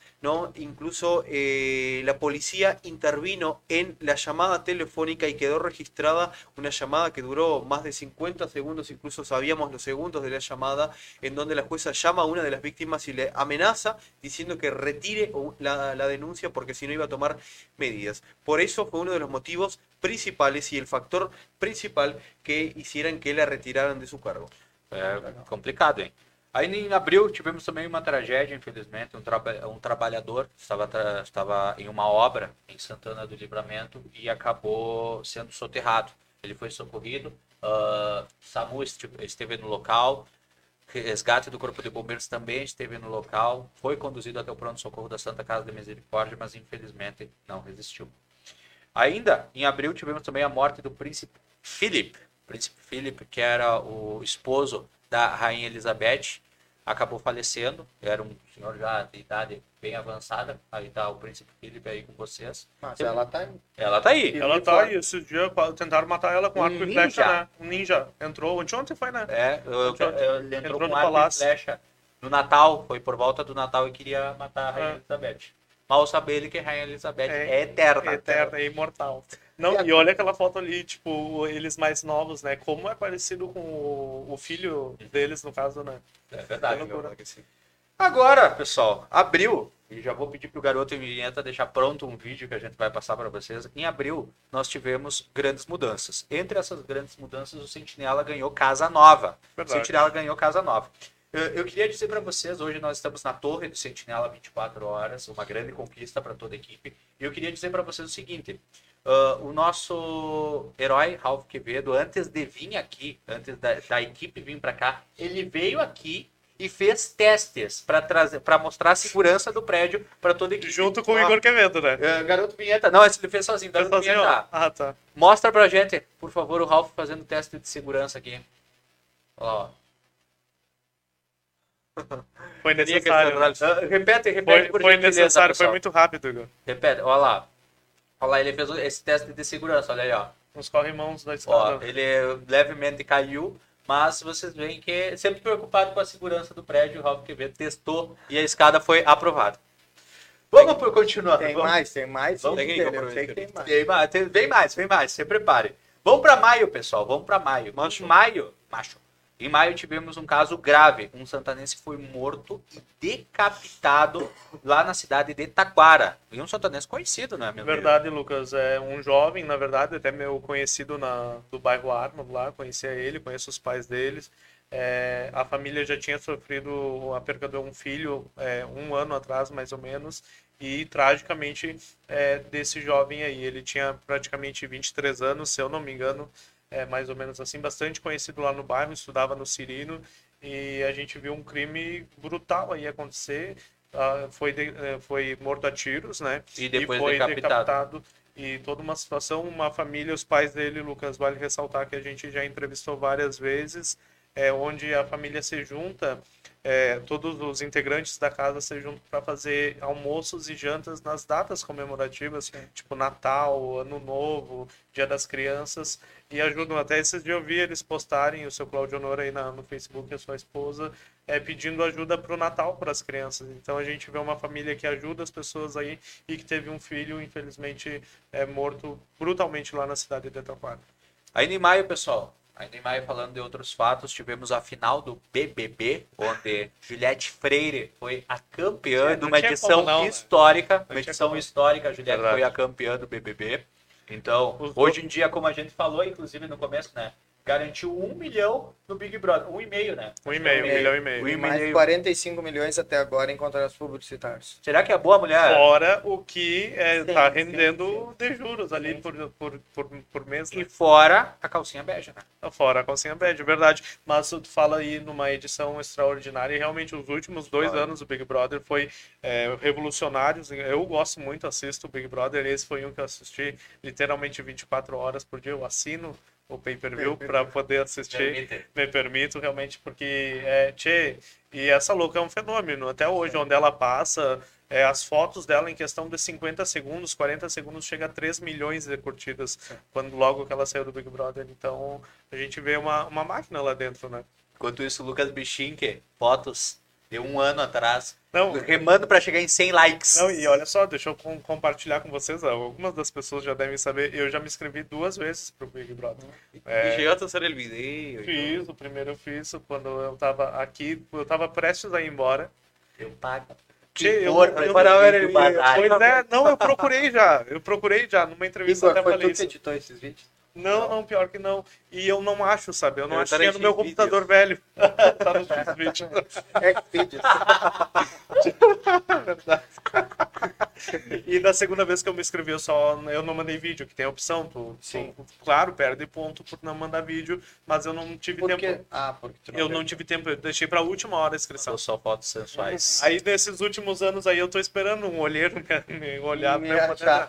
Mas é um dos sonhos meus Big Fica Brother. tranquilo, o pessoal já te olhou e. Não É, deu, né? não deu. A realidade é aqui. Ainda em maio, pessoal, tivemos duas mortes que o Brasil inteiro lamentou. A morte do MC Kevin. Ah, lembrando ó, pro, que a morte do MC Kevin aconteceu um verdadeiro acidente, na verdade. Ele estava numa festa, saiu para fora da janela, acabou caindo. Então foi, foi uma tragédia. E Uma também. E agora, é, e agora a doutora tá A estourada. doutora da doutora, estourada, Deolane. a tá? mulher, a viúva, no caso do Kevin, a Deolane, tá. de- Deolane. Deolane. Deolane. Tá estourada mesmo. E tivemos a morte ah, do humorista Paulo Gustavo, uma das mortes mais sentidas no ano de 2021. Ah, exatamente. O humorista Paulo Gustavo ele foi internado com Covid. Grande Ele nome, né? apresentou, ele te- teve, chegou a, ter momentos de apresentar melhora, mas infelizmente não resistiu. Ele deixou o esposo, deixou dois, Dois filhos, e, inclusive, pessoal, ah, o Paulo Gustavo foi uma, uma das perdas em 2021, que é uma pessoa famosa, um humorista em que muita gente sentiu como se fosse um membro da família. Verdade. Muita gente sentiu. Eu tava até olhando a retrospectiva do G1 esses dias e tá entre as matérias mais lidas do Brasil é a matéria do dia da morte dele. Foi, foi triste É mesmo. verdade. Vamos para o mês de junho. Em junho, tivemos alguns fatos também aqui em Sa- em Santana do Livramento muito relevantes que eu vou passar para vocês. Ah, um idoso foi encontrado em uma grave situação na praça lá no bairro Parque do Sol. Matéria que eu e o Yuri estivemos ao vivo também lá do local. Recebemos a eh, foi num- em alguns dos dias que estavam de extremo frio, Um dos dias mais extremo frios, né? frio. E nós encontramos assim esse idoso batendo o queixo, literalmente, tremendo de frio, dormindo na praça. E infelizmente resistindo, né, Lucas? Resistindo, Ele não, não queria queria, sair. não queria sair dali. É. Felizmente, felizmente eu digo para vocês, ah, mais uma vez a Secretaria de Assistência e Inclusão Social viu toda a situação. Ah, naquela época ainda também era a então Gabriele. secretária Gabriele prontamente mandou uma equipe. Ele foi ele foi primeiro até o pronto socorro da Santa Casa. Primeiro os guris levaram ele no pronto Ele socorro tava com uns porque sinais de de hipo- hipotermia, né? podia tá. Hipotermia, isso. depois ele foi pro pro albergue e posteriormente conseguiu se reunir com a família, a família ficou cuidando dele. Então Legal. foi um caso, uma, uma pronta resposta. Ah, nós recebemos a situação, fomos até o local, acompanhamos uma pronta resposta do poder público e também, felizmente, logo após um final feliz para essa história. Além disso, em junho tivemos uma casa inundada no bairro Morado da Colina, onde um, um reservatório que fica do lado da casa do né, acabou por motivos que ainda são apurados em sindicância do próprio DAI, acabou ah, como é que se diz quando Transbordando. transbordando. A água entrou na casa, foi momentos de terror que aquela família vivenciou. Nós estivemos ao vivo no outro dia também mostrando o estrago, então foi um caso complicado. E também tivemos, eh, junho foi o mês de situações, eh, pedidos de ajuda que com uma boa resposta da comunidade. Tivemos uma criança, caso de uma criança que recebeu ajuda para comprar óculos. Isso aí também Verdade. tivemos nós lá ao vivo, né, Yuri? Nossa, Ali é Bela Vista, né? Bela Vista, perto da minha casa ali. Ela, Exatamente. ela entrou em contato comigo e disse que o, o gurizinho tinha sido diagnosticado com miopia, acho que era, né? Só que já fazia alguns meses e desde então eles não tinham conseguido comprar. Aí na hora eu disse, não, vamos fazer uma matéria e pedir. A gente já conseguiu ajuda parecida para isso. E Tia Chico foi assim, ó, automático, sabe? A gente fez a live. Várias, é, várias óticas, óticas entraram aqui. em contato conosco, pessoas entraram Exato. em contato conosco. para doar o dinheiro. Ah, ela teve o prazer de ir no local, poder escolher junto com ele o óculos que O queria. proprietário da ótica Optilente Exato, verdade. foi que- o empresário que que, ajudou. o Gonçalo. primeiro que entrou em contato. Isso, o Gonçalo. Um Gonçalo. abraço, Gonçalo, nosso E amigo. Ele, felizmente, aí a gente já vê o pequeno com o Não, e, e hoje ele, a minha mãe tem armazém e eles compram lá em casa, às vezes passam lá em casa. E ele todo faceiro com óculos. Sim. Até hoje, pra cima e pra baixo. E realmente tem que usar Sim, pra a sempre, né? claro. Exato. Vamos continuando, vamos continuando, porque ainda em junho tivemos um caso que repercutiu a nível mundial. O serial killer Lázaro Barbosa. Então, quem não lembra dessa perseguição que tomou conta do Brasil, parou o Brasil até mesmo no dia em que ele foi ah, capturado. A princípio, ele entrou em confronto com as autoridades, acabou morrendo em decorrência dos disparos da arma de fogo que ele sofreu. Ele fez várias vítimas também. Ele fez várias vítimas. É, uma, é um serial killer que, te- que já tinha um histórico. Ah, nesse caso, ele acabou, nesse período de fuga, acabou causa- ah, causando mais mortes também. Então, foi um caso que literalmente parou o Brasil. Parou o Brasil. Nesse momento, peço desculpa que eu chutei sem querer o Yuri. Começaram. Então, Mas, mas, eu não, não reconheço. importa, que é, Não, todo é que- programa é isso aí. É que eu tô com as pernas encolhidas aqui, ó. No meu espaço e ele tá com as pernas.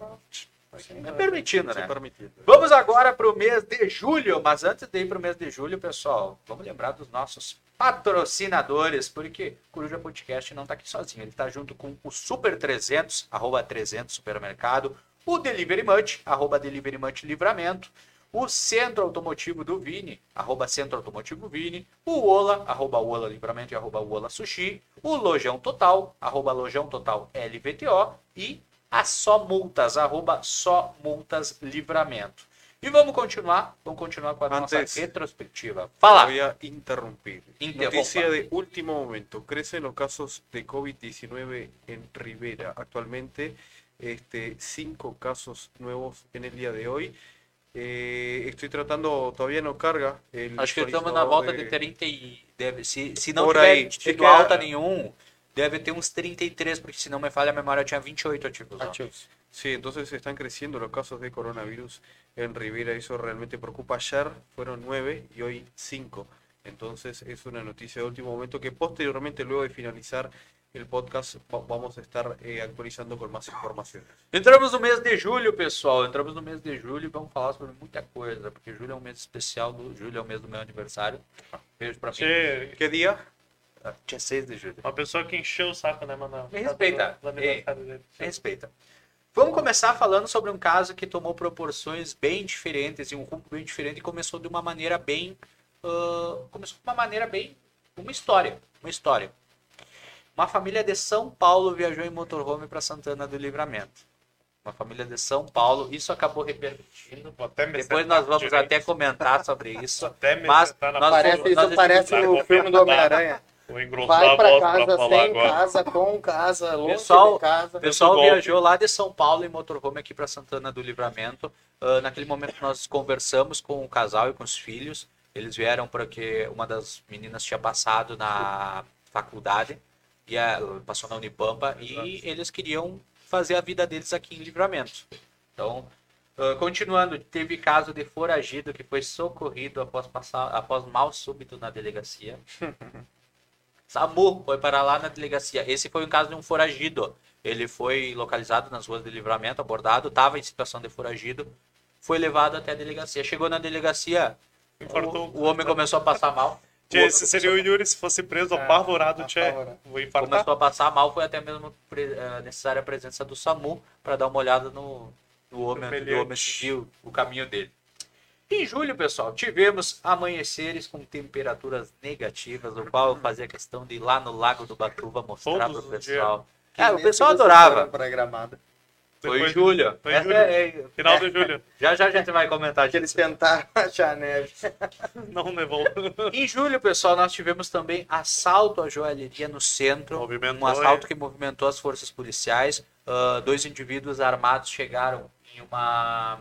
Primeiro, foi toda uma, toda uma situação, né? Eles chegaram na joalheria, anunciaram o assalto, levaram tudo que tinha no local. Eles subiram em um automóvel e abandonaram esse automóvel em uma travessa a uma quadra e meia da, Do do local. local de- do assalto. Trocaram de automóvel, pegaram esse, que é o segundo automóvel, foram até lá, o, até lá o residencial Manuela e abandonaram ele também. Então foi, teve te- troca de dois carros, foi um negócio assim, ó.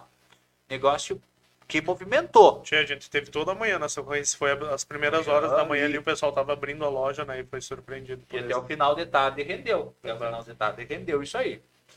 Tivemos também, ah, ainda no mês de julho, pessoal, um caso que acabou ah, repercutindo e revoltando a comunidade santanense, que foi um vídeo de um cão sendo arrastado. Esse caso ainda está sendo investigado pela Polícia Civil, cabe ressaltar, mas o fato foi esse. Ah, o condutor, ah, inclusive, depoimento relatou que não tinha intenção, que não sabia que, o, Não cara, viu, que o cão estava. Isso acabou tomando uma repercussão e um tamanho muito grande, porque quando ah, as imagens começaram a viralizar, teve gente que consultou a placa e começou a colocar em, grupos de Facebook, em vários lugares, detalhes, dados a respeito do que, do que naquele momento achavam que poderia ter sido o motorista. Então tomou uma repercussão muito grande mesmo. O caso, como eu disse para vocês, vai cabe à polícia investigar o que, que realmente aconteceu ou não aconteceu, mas foi um caso bem complicado que repercutiu aqui na fronteira, em livramento em Ribeira. Tivemos em julho também DJ Ives preso, logo após o que a gente muitas vezes acaba acompanhando diariamente, que são os crimes de Maria da Penha. Acabou a situação com o DJ Ives, acabou repercutindo a nível internacional, pra dizer. Ele estava numa época da carreira auge, estourado, Exato. estourado. Fazia pouco que tinha sido lançado, né? E acabou sendo preso e indo parar na penitenciária. Expectativa, realidade. ¿Cuál es la situación actual del DJ? Está solto. Está solto. voltou Produciendo a música. Sim, voltou a fazer os shows. Até esses dias ele teve num show do. é, do Tarcísio do acordeon e o, o Tarcísio foi bastante criticado por isso, porque chamou ele ao palco e ele começou a cantar. No momento que ele começou a cantar, começaram a vaiar ele. Então ele teve que ser retirado do palco. Tem um vídeo dele até chorando, se retirando do palco. Mas, infelizmente, com toda a repercussão que teve o caso dele, todos os vídeos que foi divulgado através da, da atual esposa naquela época, acabou se- sendo totalmente negativo para ele. E continuando, ainda em julho, começou a jornada em busca da neve. Em julho nevou no Rio Grande do Sul, Nevou, pessoal. e não foi o meme do atual do momento de, de pintar o cabelo de branco. Não é esse nevou. Ne- Nevou, literalmente nevou. E o Sentinela, Vamos, a Foi qualquer hora, em qualquer lugar. Foi atrás assim, da neve. Vamos, vamos, vamos. Ne- Nevou na noite e no outro dia de manhã a gente decidiu. Olha lá. Ah, as fotos tão bonitas. Muito As legal, muito legal. provas, as provas que a gente foi parar. Sem pouso, para quem, quem sabe a história sabe, mas vamos, eu, o que eu posso contar para vocês.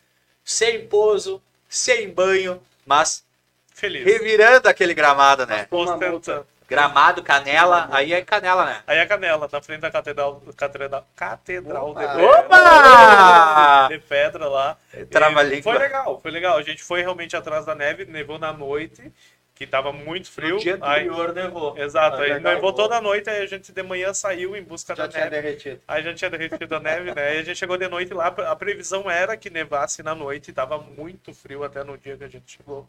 Mas, infelizmente, a gente teve, teve alguns três dias, né? Três dias lá. Um abraço pro amigo do Yuri que não deu pouso pra ele, se Até prometeu hoje, não apareceu. Como é que era o nome? Kaká. O Kaká, até hoje, tipo, a gente já fez registro de desaparecimento, porque depois daquele dia o Kaká nunca mais não, apareceu. Eu vi um Kaká stories dele ontem. Ah, E e eu aí? quase que eu comentei, mas não quis comentar. Não quis comentar. Vai que ele lembrasse, né? Comentar. Aí ele, ele perguntasse assim, pai, Yuri, tá aqui ainda. Comenta, Tô comentar, aguardando. Tô Tô eu aguardando. congelado lá. comentar algo leve. Pau no cu! Ai, ai, ai. Ai, Tirei o microfone. Tirei o microfone. Que agressivo. Pero anécdotas, anécdotas por el resto de la Um vida. abraço pra minhas filhas que estão assistindo aí. Ai, Jesus. Pobre. Ai, filho. agora, agora, agora ele me avisa. Vamos para agosto, pessoal. Agosto. Depois se passa no RH, Lucas. Vamos para agosto, pessoal. Agosto tivemos casos de assalto, casos de prisão de quadrilha. Vamos começar falando do assalto. Um assalto a um posto de gasolina na linha divisória. O que, que aconteceu? Ah, indivíduos chegaram em um carro fortemente armados, levaram toda a quantia, acredito que era uma segunda-feira, eles estavam com o Muito valor dinheiro. do final de semana das vendas, levaram a quantia e fugiram. Houve troca de carro nesse caso também, o carro foi abandonado ali nas imediações, ah, nas- eu não me lembro exatamente qual era o bairro ali, mas eu lembro que era nas proximidades da Barraca do Alemão. Isso Só que é um ponto de referência. fundos ali da barraca do alemão. Ali eles, o pessoal trocou de carro e foi ao mundo. Livramento e seus heróis. No mesmo mês, no mesmo mês, exatamente. É, essa live fez história. Então, gosta de ter, sabe. Então, esse- nesse mesmo mês, pessoal, aconteceu uma, uma também a prisão de uma quadrilha que seria responsável por. E a prisão aconteceu lá no Parque Internacional. Parte no Parque Internacional, parte em um, Em um motel. motel. Exatamente. Ah, houve toda uma, uma questão de perseguição. Teve todo um trabalho, Todo um de, trabalho de investigação, investigação. né, por trás. Para quem está nos acompanhando, só para relembrar, a Polícia Civil, através do seu setor de investigação, foi a um motel de Santana do Livramento, onde teria informação que estaria esses indivíduos. Quando chegou lá, um táxi eh, teria saído minutos antes, Com dois. com dois. Teria quatro no local. depois. Exatamente. Ah, esses dois foram acabaram sendo flagrados, foram abordados, foram localizados lá na lá na- no Parque Internacional. O restante estava lá no motel. Todos foram para parar na delegacia. Foi um trabalho executado assim, ó. Muito rápido. E rápido, Muito né? rápido. Muito rápido. Então foi uma pronta resposta foi das a- nossas forças de Foi as segurança, pessoas que Polícia realizaram. Civil, Brigada Militar que conseguiu, né? Foi os indivíduos que realizaram O o assalto assalto, ao posto no de- posto de gasolina e a princípio poderia ter sido da joalheria também, mas não se sabe ainda o certo. Exatamente. Além disso, no mês de agosto, pessoal, tivemos a briga no Batuba com a família do Che, motorhome. Sebatuba. eh, Não, não, todo- e o, e o motorhome. Agora começa. Não, e pior de Ah, é, sempre o Yuri envolvido no meio, né? é. Ah, Isso aí foi um caso que repercutiu muito. Esse porque, vamos comentar. ah, Vamos porque comentar. o que, que aconteceu? Ah, essa família nós estivemos mostrando ao vivo, inclusive dias antes de dar, de dar tudo isso, a gente teve ao vivo falando sobre a questão da. trazendo pedido de ajuda, eles comemorando. Deu toda a confusão no Batuva, nos chamaram, a gente foi lá, falou a questão, tipo, fizemos uma transmissão que repercutiu muito, muito mesmo a quantia de pessoas que viram nossa transmissão e foram lá ajudar a família. Foi assim, ó, gigante. Ah, foi você conseguiu um lar para eles, tipo, um lugar tudo. eles, com tudo para eles ficarem. Vários lares, na verdade. né? Posteriormente, posteriormente foi pedido o direito de resposta da outra família envolvida. Ah, nós, como é de praxe no trabalho de Sentinela 24 horas, concedemos esse direito de resposta. Isso acabou gerando como é que eu posso dizer? Revol... Não sei, revolta não seria. Acabou gerando polêmica. Acabou gerando a realidade. Exatamente. Porque Sim, veio à tona a realidade. Ah, veio à tona a tona a verdade da história, porque a gente entrou no momento lá da, da live da, da ocorrência no Batuba, que foi registrado como ocorrência policial, do possível esfaqueamento, que o marido tinha sido saqueado, que o filho tinha sido saqueado. E ela me faltou até a moça. É, então, no outro dia, a gente foi buscar é, o contraponto, nos outros dias depois, né? Contraponto da outra família e viu realmente o outro lado da história. E E a, isso que a família, a primeira família acabaram, exatamente, no final teve até aperto de mão. Exato. Mas a primeira família não gostou, ah, acabou ficando chateada, por assim dizer, por esse, ah, por esse Episódio. contraponto, É. que é, é de A praxe. família do motorhome, né? Ficou Exatamente. chateado. Aí acabaram tchê, caindo em cima. Aí caíram em cima é, da equipe do Sentinela Sim. por- pela, pela, pela reportagem que você fez com a outra família envolvida.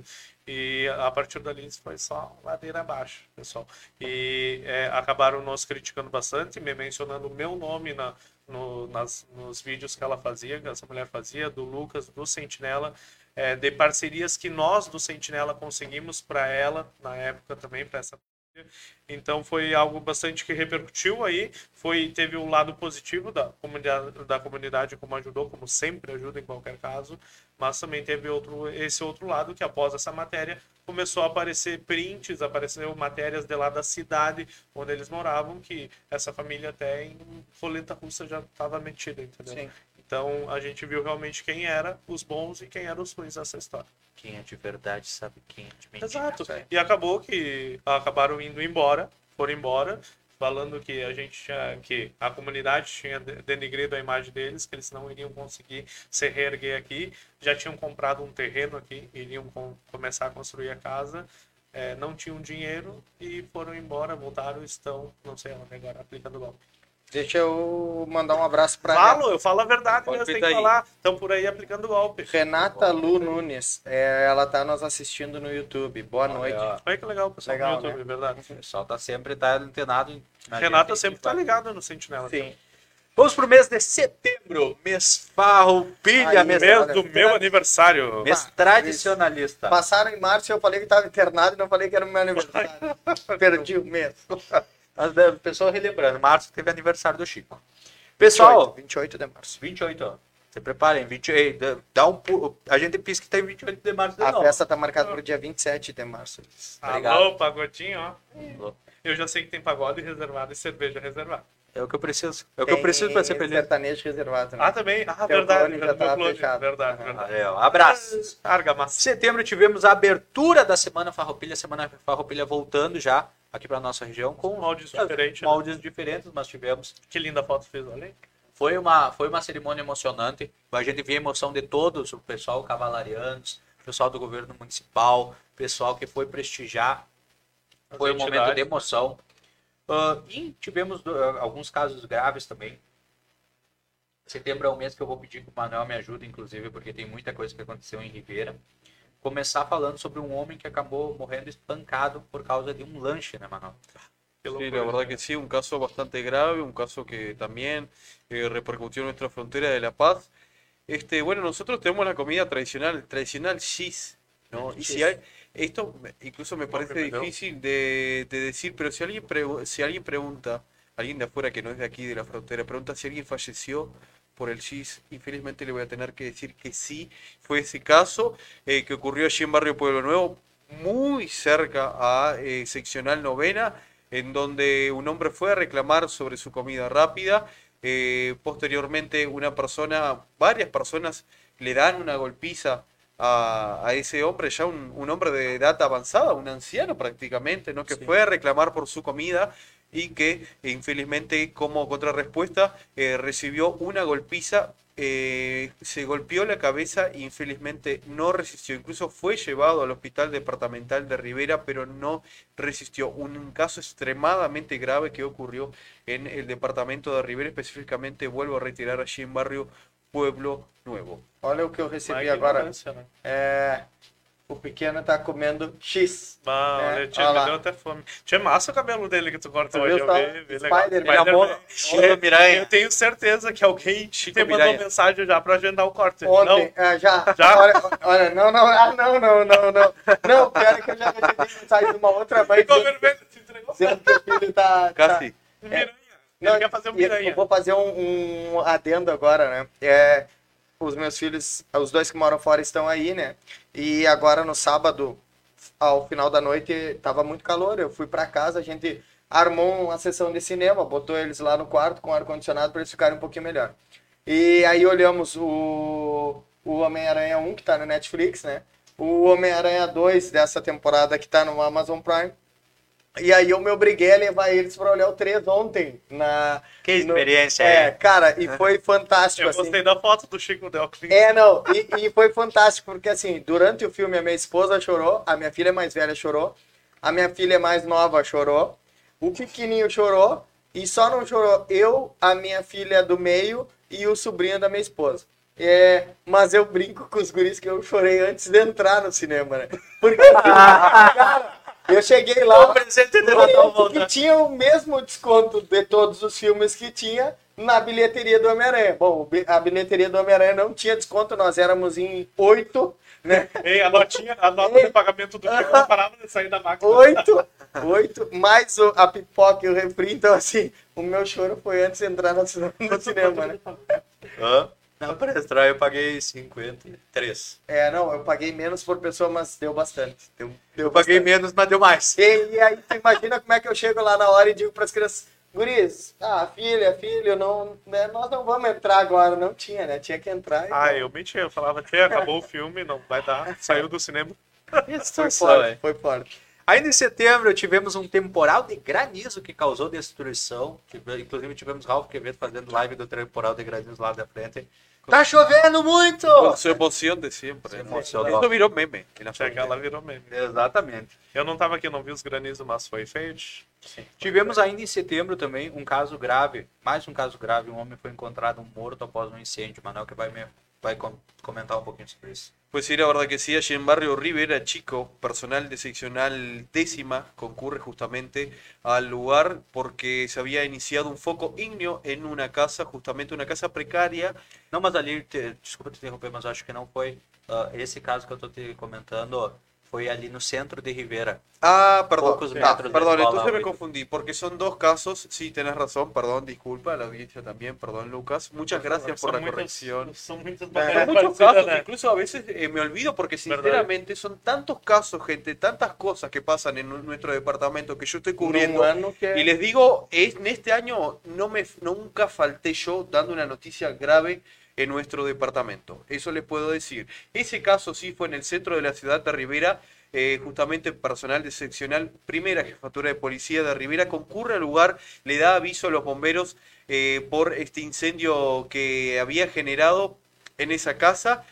Entran los bomberos y se deparan con un cuerpo sin vida. Además, el incendio fue tan grande, la temperatura tan alta, porque era la casa, la estructura de la casa hecha de, material, que el, el techo se cayó. ¿no? Entonces, entre los escombros había ese hombre, que una persona muy conocida en el centro de la ciudad y por los vecinos, incluso teniendo su propio negocio, que es un kiosco allí en el frente de su casa.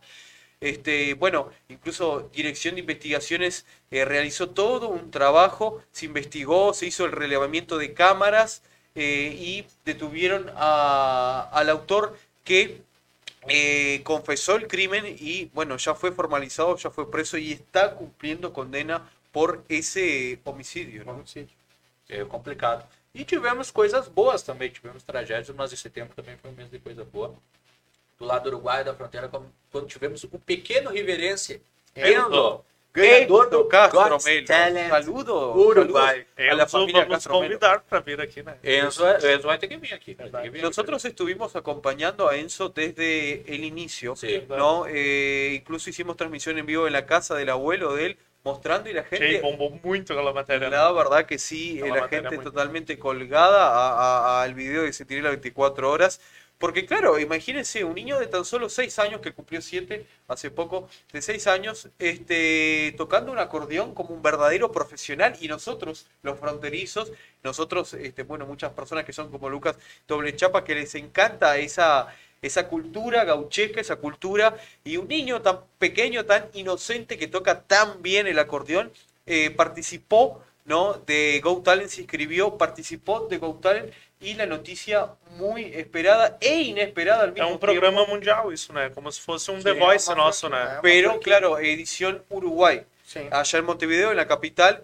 Y bueno, Enzo terminó ganando, este, fue el vencedor de Gontal en Uruguay, llevándose un millón de pesos este, en efectivo. Eh, incluso hace poco postearon una fotografía en donde le compraron, los padres le compraron un nuevo acordeón. E era o sonho dele, né? O Era objetivo era, dele. era aquela gaita ali, ele queria. E não só aqui na fronteira repercutiu, né, Manuel? Assim como para dentro do Rio Grande do Sul, o próprio Gaúcho da Fronteira é, enviou vídeo para ele. Teve aqui esses dias, fez foto com ele. O próprio Renato Borghetti, que é uma referência aí, ó, em todo o Brasil, em tudo que é lado, na verdade, em questão de, de gaita, de acordeon, onde tem uma escola de. De, de músicos, já tive a oportunidade de, de estar lá no local e realmente é incrível. E teve também parabenizando ele. E Tal cual. E incluso hubo este, un homenaje eh, de parte de, de toda la población de riverense cuando él vino hacia el departamento de Rivera. pessoal esperou ele lá A live, a live foi muito bonita. A La verdad da- que sí, muy emocionante también. Até cavalo, né? Pena que tu não andou a cavalo aquele dia, não. Bueno, Já, já vai falar. Tinha descoberto esse talento Verdade, foi, Já- foi depois. Ele- Já, já, não dá Esse- spoiler. Esse talento estava Eu guardado. trabalho com spoiler. Vamos continuando, pessoal. Vamos para o mês de outubro. Recado Vamos- pra ti, Lucas, nos comentários. Desculpa, Lucas, consegui comprar o ingresso. Muito obrigado. Graças a quê? Emanuel Trindade, tu vai ter que falar, porque tá É? nos comentários. O da- eu acho que era da Rumba. Ah, ele me perguntou se eu Ah, sabia alguém que podia, podia indicar para ele para Um abraço pra comprar. Rumba, nosso patrocinador aí. E, Nossa, e eu tá- passei Ano novo para tá chegando, dá E eu tempo de falei- fazer ainda. Eu falei grátis para pra... Por gentileza. Eu falei pra. eu falei de uma promoter, que eu achava, uma moça que eu achava que era promoter, pelo visto ela era. E deu certo. Aníbal Nunes, boa noite. Nasa Lopes, buenas noites. Buenas noches. Vamos pro mês de outubro. O mês de coisa. Teve muita coisa. Siempre llega fin de año y este, la verdad que pasan tantas cosas en nuestra frontera de La Paz, tantas noticias obviamente positivas y negativas, pero es algo que, que llama la atención, ¿no? Llega fin de año y, y, como le dicen los brasileños, a brulla queda Tá solta. en, la frontera. Mês de outubro tivemos a.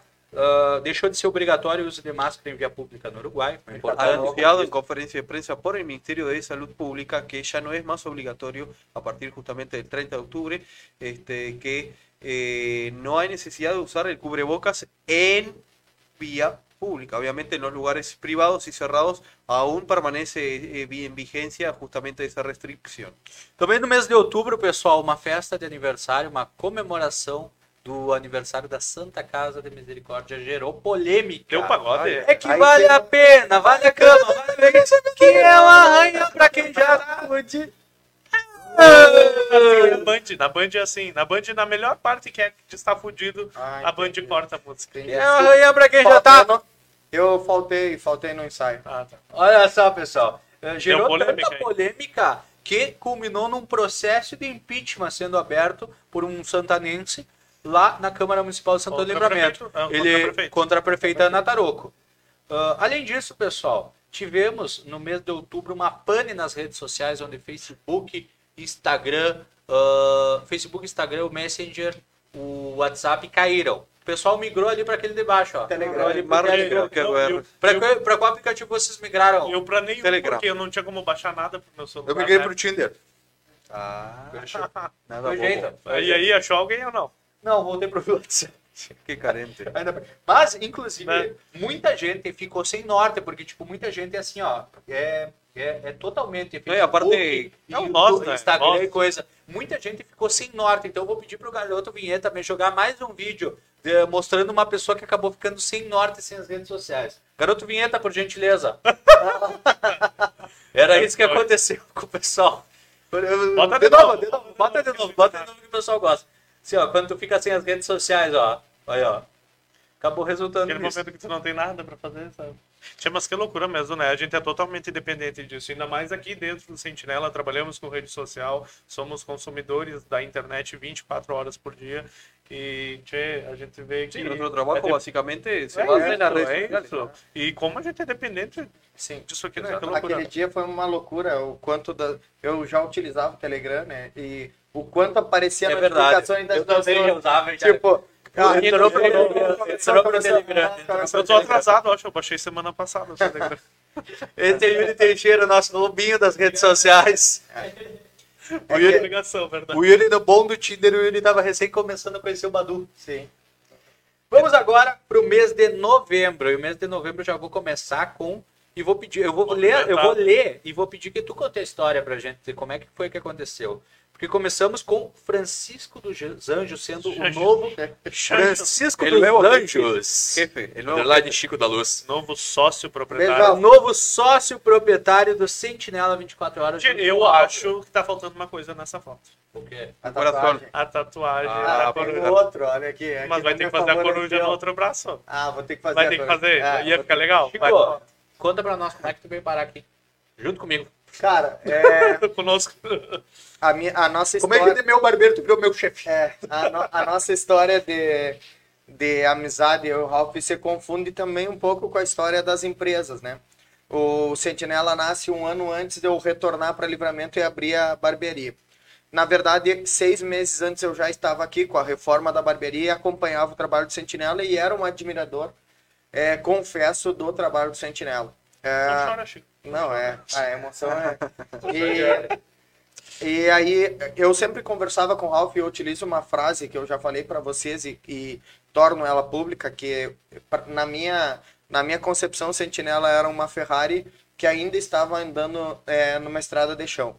E, e as coisas foram acontecendo, enfim, o, a empresa foi se desenvolvendo, a empresa foi ganhando corpo, a empresa foi se tornando cada dia maior. E eu sempre estive ali como amigo, é, e, e como um, um bom amigo faz, ouvinte, né? Além de, de amigo barbeiro do Ralph, então em algumas vezes que eu estava atendendo ele, algumas coisas ele me comentava. E tive a liberdade de poder dar minha opinião também para ele. Só que ah, nunca casava o momento de, de nós, ah, nós poder, pu- que a gente pudesse conversar a respeito de negócios, né? Avançar naquela É, conversa. Porque eu, eu sempre tive e tenho até hoje um, um, um cuidado muito grande é, até onde eu posso ir com determinadas pessoas, né? Então, assim, eu sempre digo para os meus amigos mais próximos que não, não diz assim, ah, eu quero saber. Se tu não quiser saber, então não me abre esse precedente. E, e eu sempre tive um cuidado e aí a empresa transcorreu por todos esses anos, né? E, e passou, ah, nós tivemos ali a, a saída do- da outra sócia, que era é, o- tinha um relacionamento com o Ralph, teve o término do relacionamento, teve a questão da depressão do Ralph.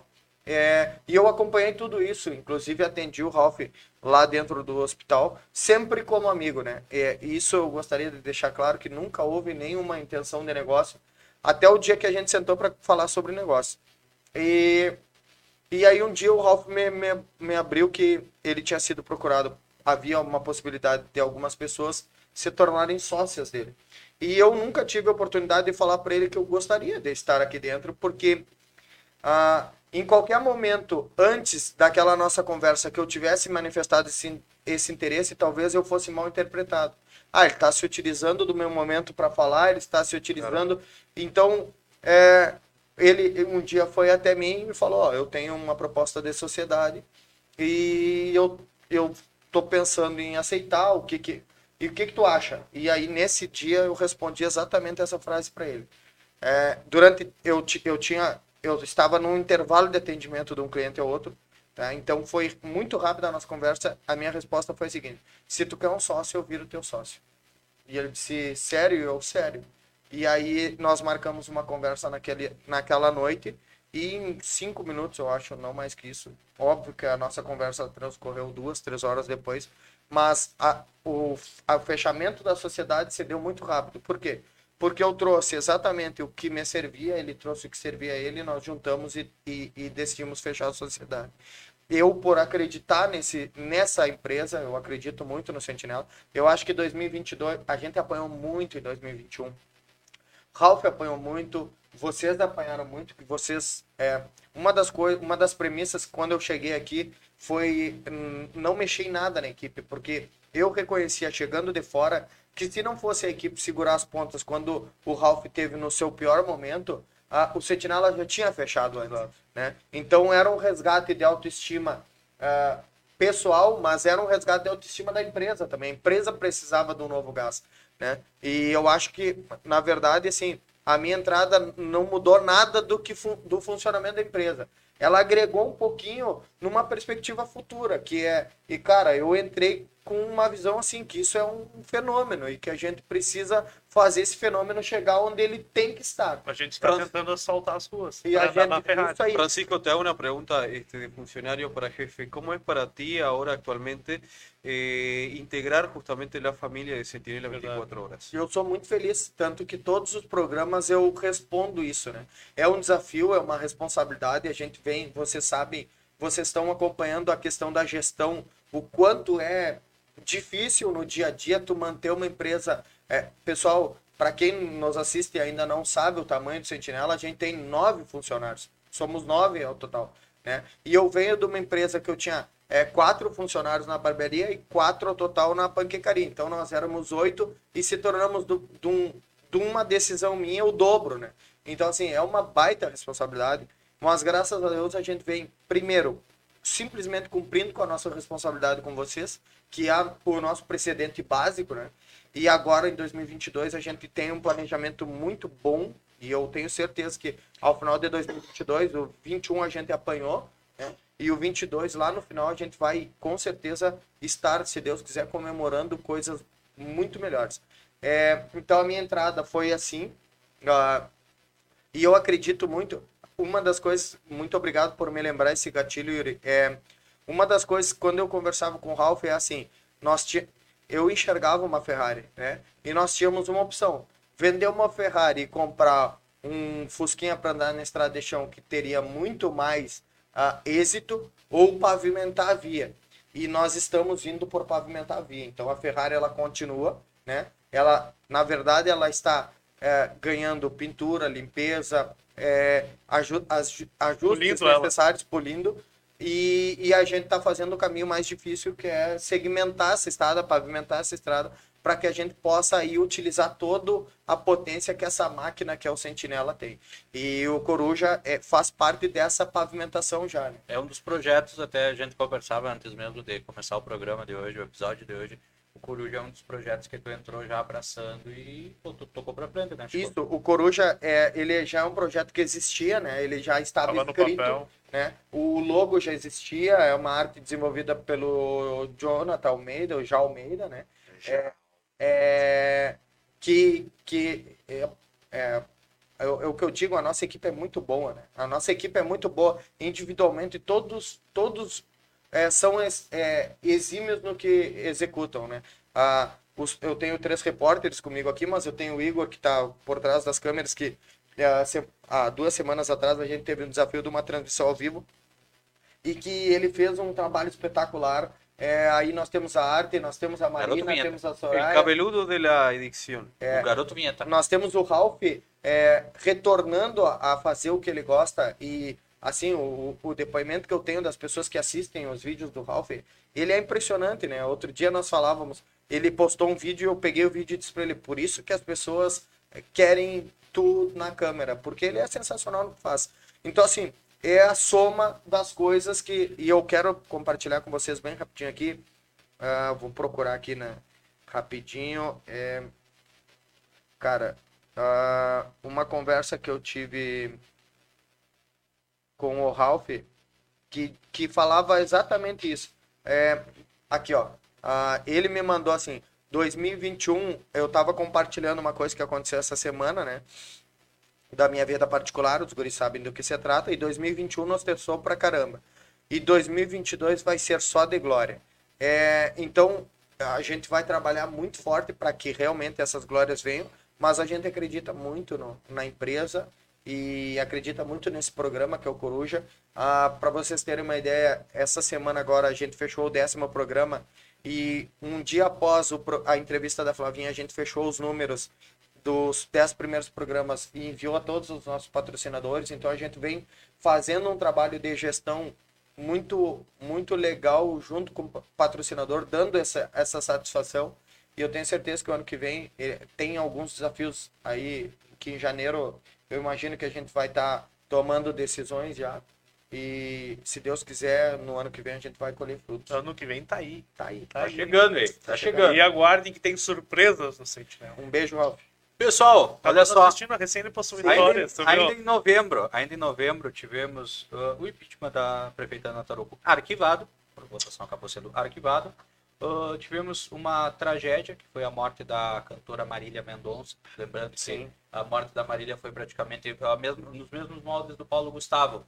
Foi uma verdadeira tragédia, ela Comoção, né? nova, com filho, uh, ela O acabou- auge da auge da carreira. Ela acabou, foi como, para muitas pessoas, a mesma questão do Paulo Gustavo, foi como se tu tivesse perdido alguém, um ente querido, um Sim. amigo. O, mim o- foi... o Yuri sofreu Eu bastante. sofri bastante porque realmente ela fazia parte do meu dia a dia ali, desde o do stories dela, das músicas, realmente. Yuri E- ficou acostumado a Não, sofrer. não, pior Não, que é. E eu mexi até com um primo meu que tem que ele perguntava quem era minha namorada. Ele era pequeno e perguntava quem era minha namorada e eu falava que era Marília Mendonça. O André sempre me perguntava isso e eu falava, eu vou casar com essa mulher ainda. Eu mexia, sabe? E realmente, tchê, era uma baita artista, entendeu? Eu acompanhava e até no dia da, da Sim. morte dela eu não tava, tava viajando, fiquei sabendo assim que eu cheguei lá no local e até botei no grupo, porque o Isso, Lucas fez eu o, ia falar isso, é. o Lucas fez o vídeo, né? E a live do, do- da morte, no caso, anunciando.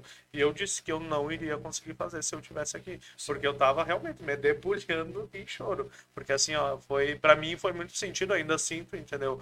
Assim como outras pessoas acabam perdendo é, famosos, isso, aquilo, tipo, sentem, eu senti dela. Eu acho que foi, foi a mais que eu senti.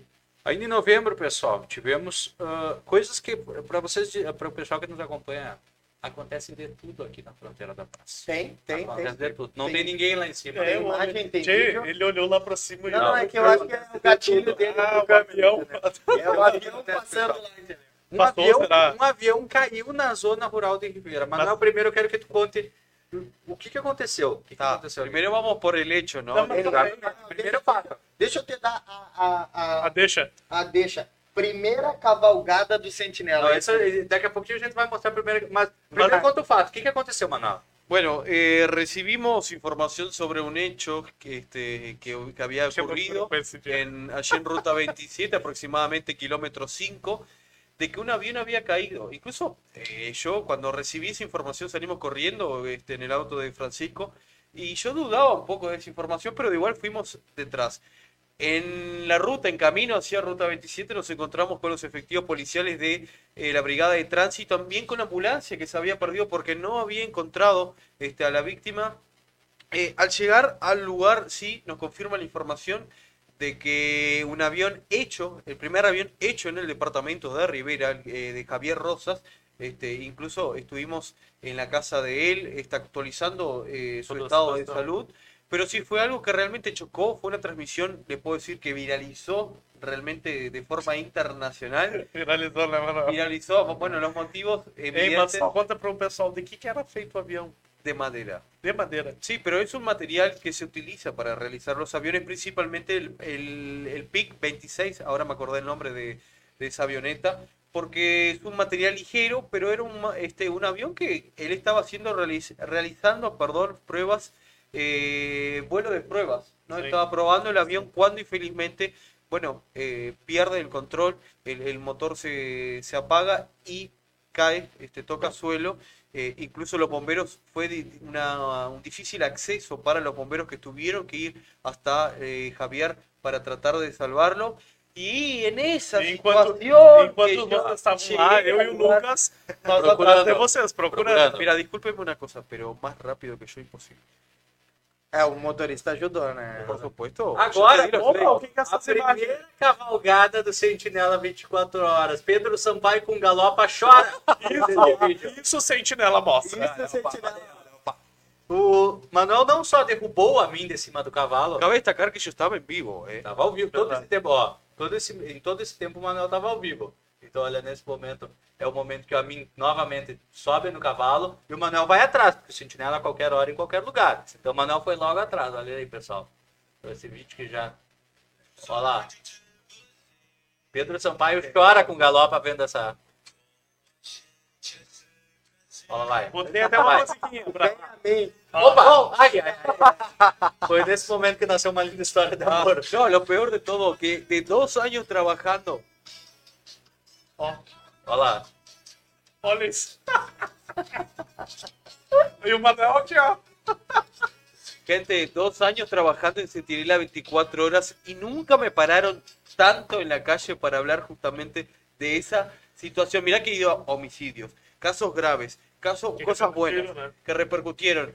Pero eso, ese meme viralizó en las redes sociales. Aparte, incluso, bueno, Tem Ralph aqui. se prestó y, y Francisco también se prestaron para grabar Tem outro como vídeo. buenos jefes que son. Tem o outro Não, deles que essa- a gente, ó.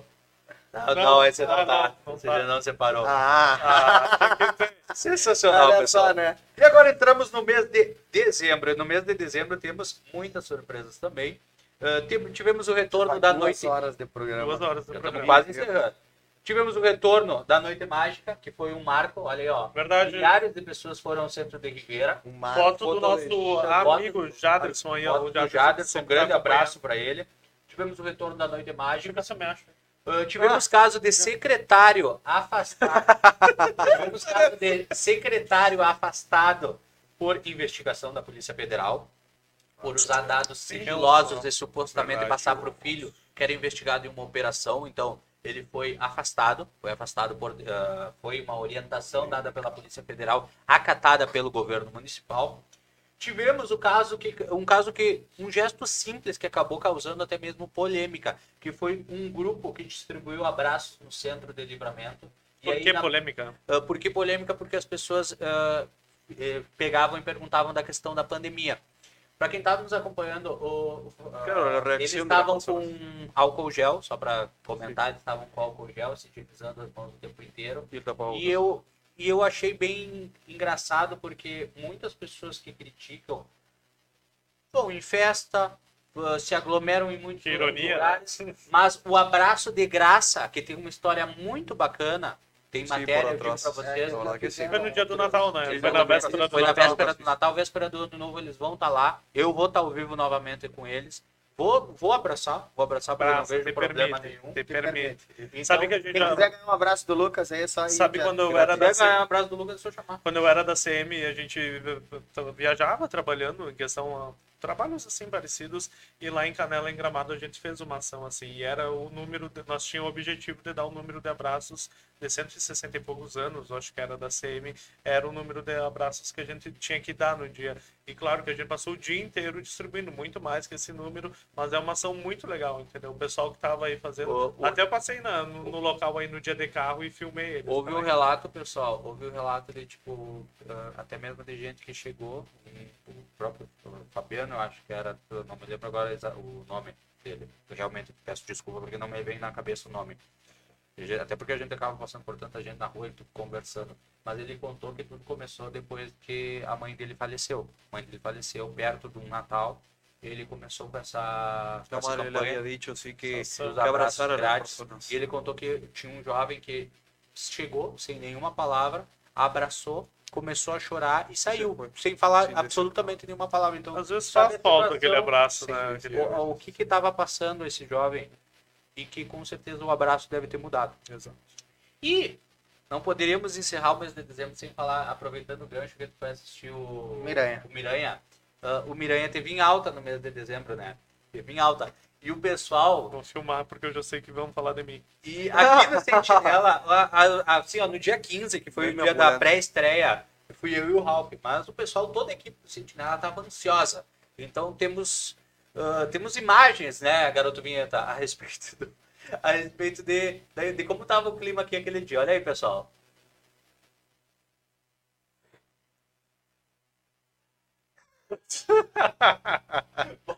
Congela. Voto do Rio. Tem, tem como congelar. Qual só? Congela. Tem como congelar no. Olha isso aqui. Tia, essa é a empresa que eu vivo. Trabalhando. Olha Olha, aí, só, pessoal. pessoal. Eu sou cardíaco, tenho problema de coração desde os 14 anos. E esse pessoal se abusa de mim. Olha, Olha olha isso, olha isso. Olha aí, pessoal. Que sensacional. A câmera lenta é foda. Olha, olha.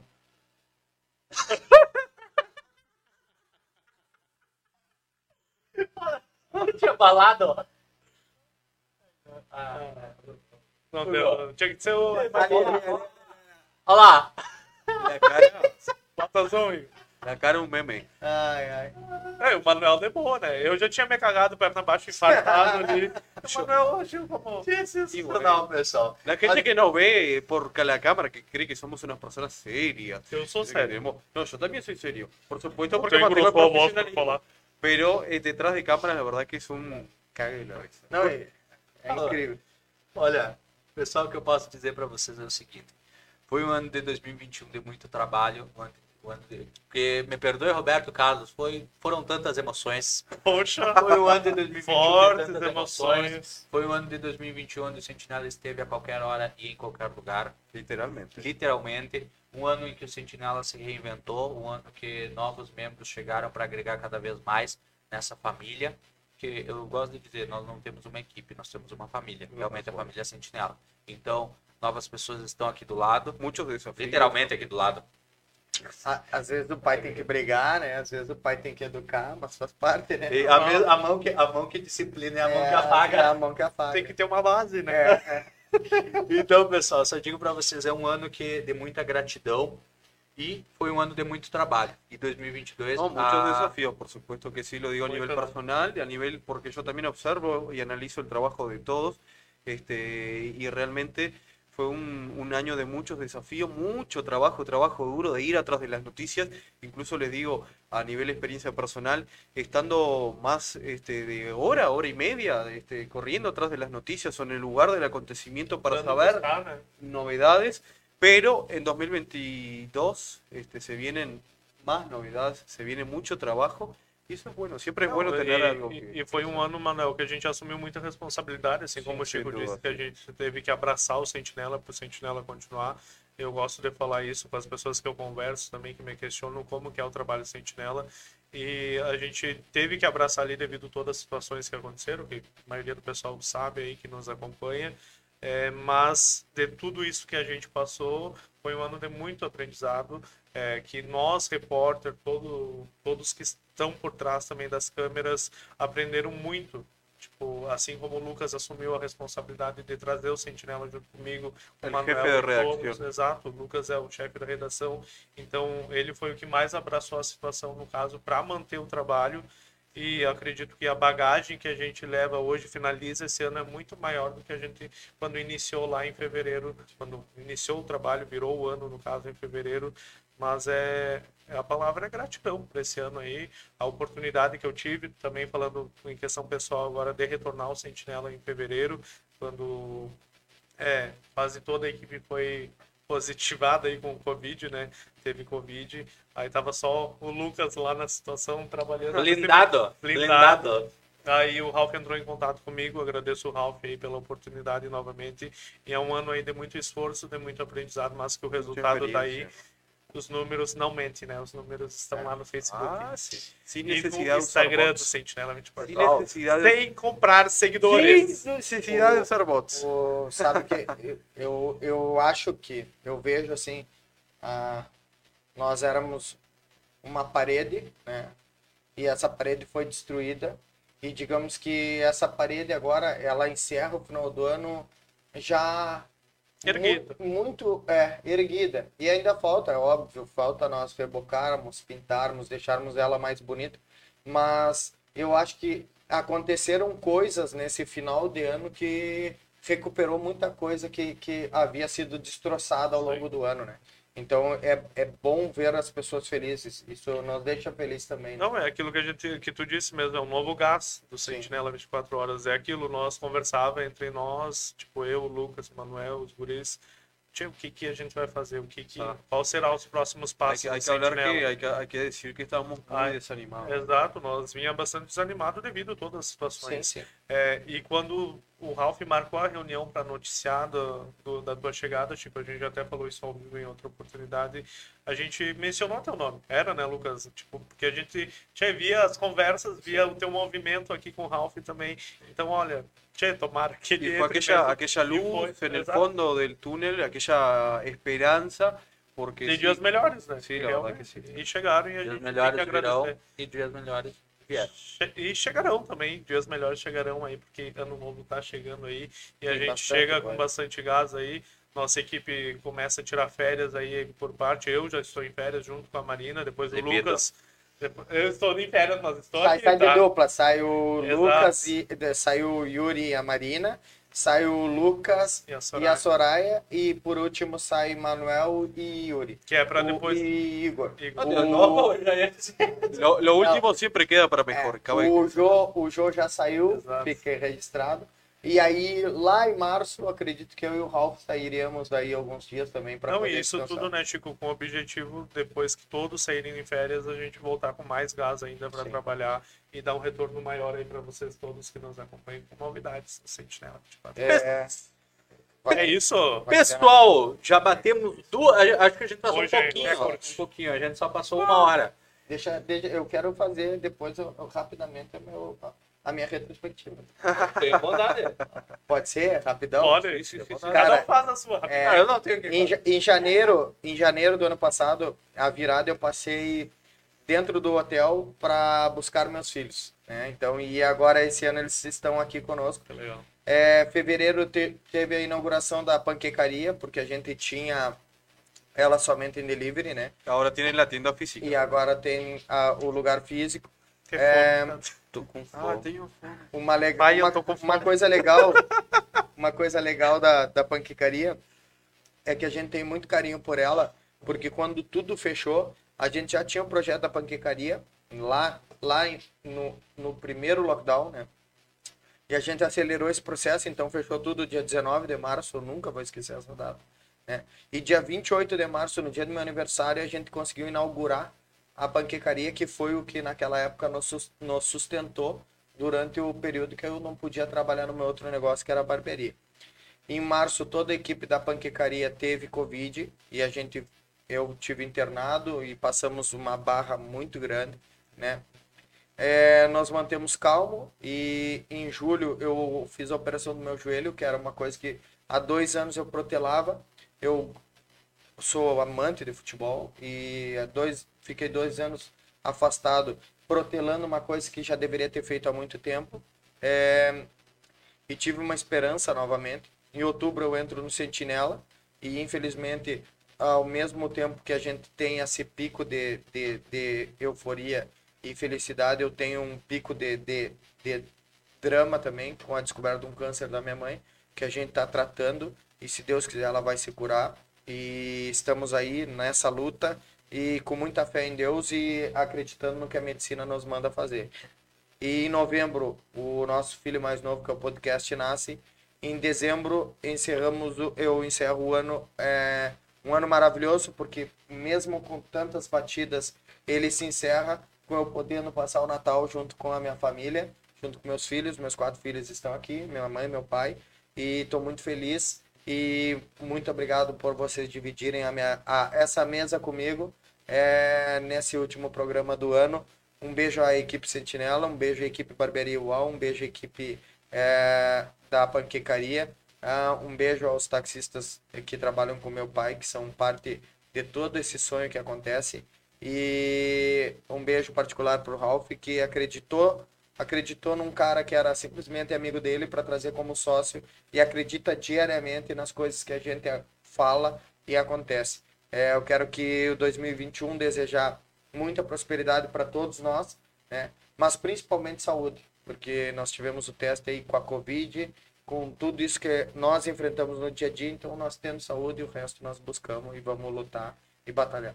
Buena memoria, porque yo no recuerdo lo que hice ni ayer, imagínate en enero. Pessoal, vamos para nossas mensagens de final de ano. Arroba o Yuri Teixeira, que esse ano vai se permitir, vai passar de calcinha bege, já que não ele também vai tentar. Não, era a cor bege, Era a já cor bege. pé letra. Deixa a tua mensagem olhando para aquela câmera, pessoal, aqui. Deixa a tua mensagem de ano novo. Yuri, feliz ano 2000. 2000, 2000, faltou 22, eu acho. Eh, Cada pessoa vai ganhar um ano. É Tá que tu bem, gosta tá. de funk, é furacão. do- Furacão 2000, verdade. É, desejar a todo mundo que nos assiste, toda, toda a audiência do Sentinela, no nosso Instagram, na- em todas as nossas redes sociais, que trabalhamos nossa plataforma. É, desejar um feliz ano novo. Tenho certeza que o ano que inicia aí vai ser de vitórias, como o Chico diz, a gente desejando bastante saúde, que foi outro ano difícil aí para todo mundo em questão é, pandêmica, tudo. Então, é, a esperança aí de dias melhores, tenho certeza. Esse ano foi, vejo, avalio como positivo para mim, porque o último ano, é, 2020, é, 20, no caso, eu tive bastante. é, posso dizer que derrotas em questão profissionais é, que eu acreditava, que eu acabei perdendo emprego, finalizei o ano sem emprego. Esse ano iniciei voltando pro Sentinela 24 horas e avalio como um ano positivo aí que eu consegui evoluir como pessoa também. Então, acredito que esse ano que inicia a gente inicia com novas energias também, com energia renovada, na verdade, de dias, buscando dias melhores e, é claro, trazendo tudo o que acontece aqui na nossa fronteira para vocês, tentando estar em qualquer hora, em qualquer lugar, porque esse é o objetivo do Sentinela 24 Horas. E agora também com hora certa aqui marcada, toda terça e quinta-feira no podcast, que é o nosso novo filho, como o Chico diz, né? E não é o hora certa o programa do É, Lucas Almeida, não ter é. Saudades. não é a hora certa, mas deixa eu finalizar no Ah, eu melhor. achei que tu tinha finalizado. Não, não, hoje, hoje é sem limite. Hoje é sem limite, Hoje é sem tá? Então, um abraço à, minha família que acredita em mim, a minha, as minhas duas irmãs aqui que estavam até mandando mensagem perguntando o que que tu faz, Yuri, aí no Sentinela agora se tu tá de férias. É, o Chico pediu para mim estar aqui, me convidou, na verdade me convidou, perguntou se eu poderia, e eu disse que sim, não há problema, é, até que se venha acontecer algo nos próximos dias que eu estiver em livramento aí, é, podem me chamar, porque sabem que, tipo, não tem tempo ruim para nós, sabe? A gente realmente se dedica ao trabalho. Não, não, eu achei que você estava tocando no... Não, não, eu ia falar. Não tem tempo ruim o trabalho e tenho certeza que esse ano que inicia aí, a gente também vai estar dedicado 100%, 100% aí para todo mundo que nos acompanha. E feliz ano novo, pessoal. Feliz ano novo. E como o Lucas disse, eu não vou vestir uma calcinha, mas vou procurar algo bege para vestir. Vai ser permitido. vou me permitir. Arroba sou Emanuel Poçada. Bueno, muchas Deixa a gracias. tua mensagem de final de ano. Tu que o Manuel tem cara de quem vai passar uma virada sem calcinha. Então, Manuel, deixa a tua mensagem de, de ano novo. Feliz 1983. Revirou o zoinho aí. Muchas gracias, Lucas. Un poco. Eh, bueno, quería principalmente agradecer eh, a mi familia que siempre me está apoyando, a mi madre, a mi hermana también. Agradecer, por supuesto, al equipo de Centinela 24 Horas, que como lo dicen y siempre vamos a estar diciéndolo, reiterando, que no somos solo un equipo, somos una familia.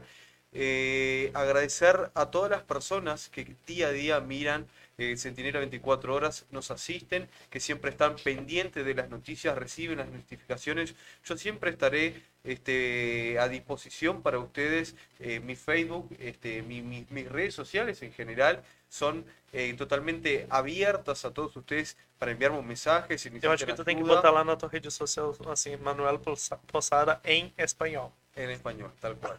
Entonces, bueno, siempre vamos a estar eh, trabajando, siempre vamos a estar este, a disposición a todos ustedes y que este 2022 traiga buenas cosas. Eh, por supuesto que ustedes, ustedes puedan proponerse metas y que puedan cumplirlas. Mucha salud, eh, unión, paz y muchas gracias a ustedes que siempre están asistiendo a Centinela 24 horas en español. Sensacional. Gracias. Gracias. Arroba underline Chico dos Anjos, um homem casado que eu não posso brincar de vai passar de calcinha ou não. Então tem que Vou passar respeitar. na estrada. Tem Vou que respeitar. Vou estar levando a gurizada embora e aí, meia-noite, nós estaremos. Já vou ter deixado a Betina Erechim e vou estar arrumando a Florianópolis para deixar o Francisco. Deixa tua mensagem de ano novo para todo mundo que está nos acompanhando. Feliz 1967. Achei que tu ia dizer 86, que é o ano que eu nasci. pulando, Entendi.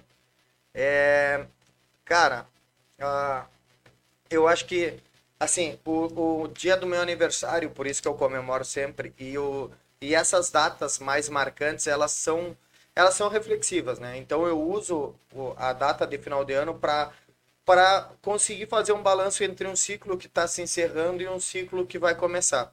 Obviamente, ah, nós estamos no meio da, da safra da barbearia, então é uma época que não dá muito tempo de, de pensar, porque é só executar, né?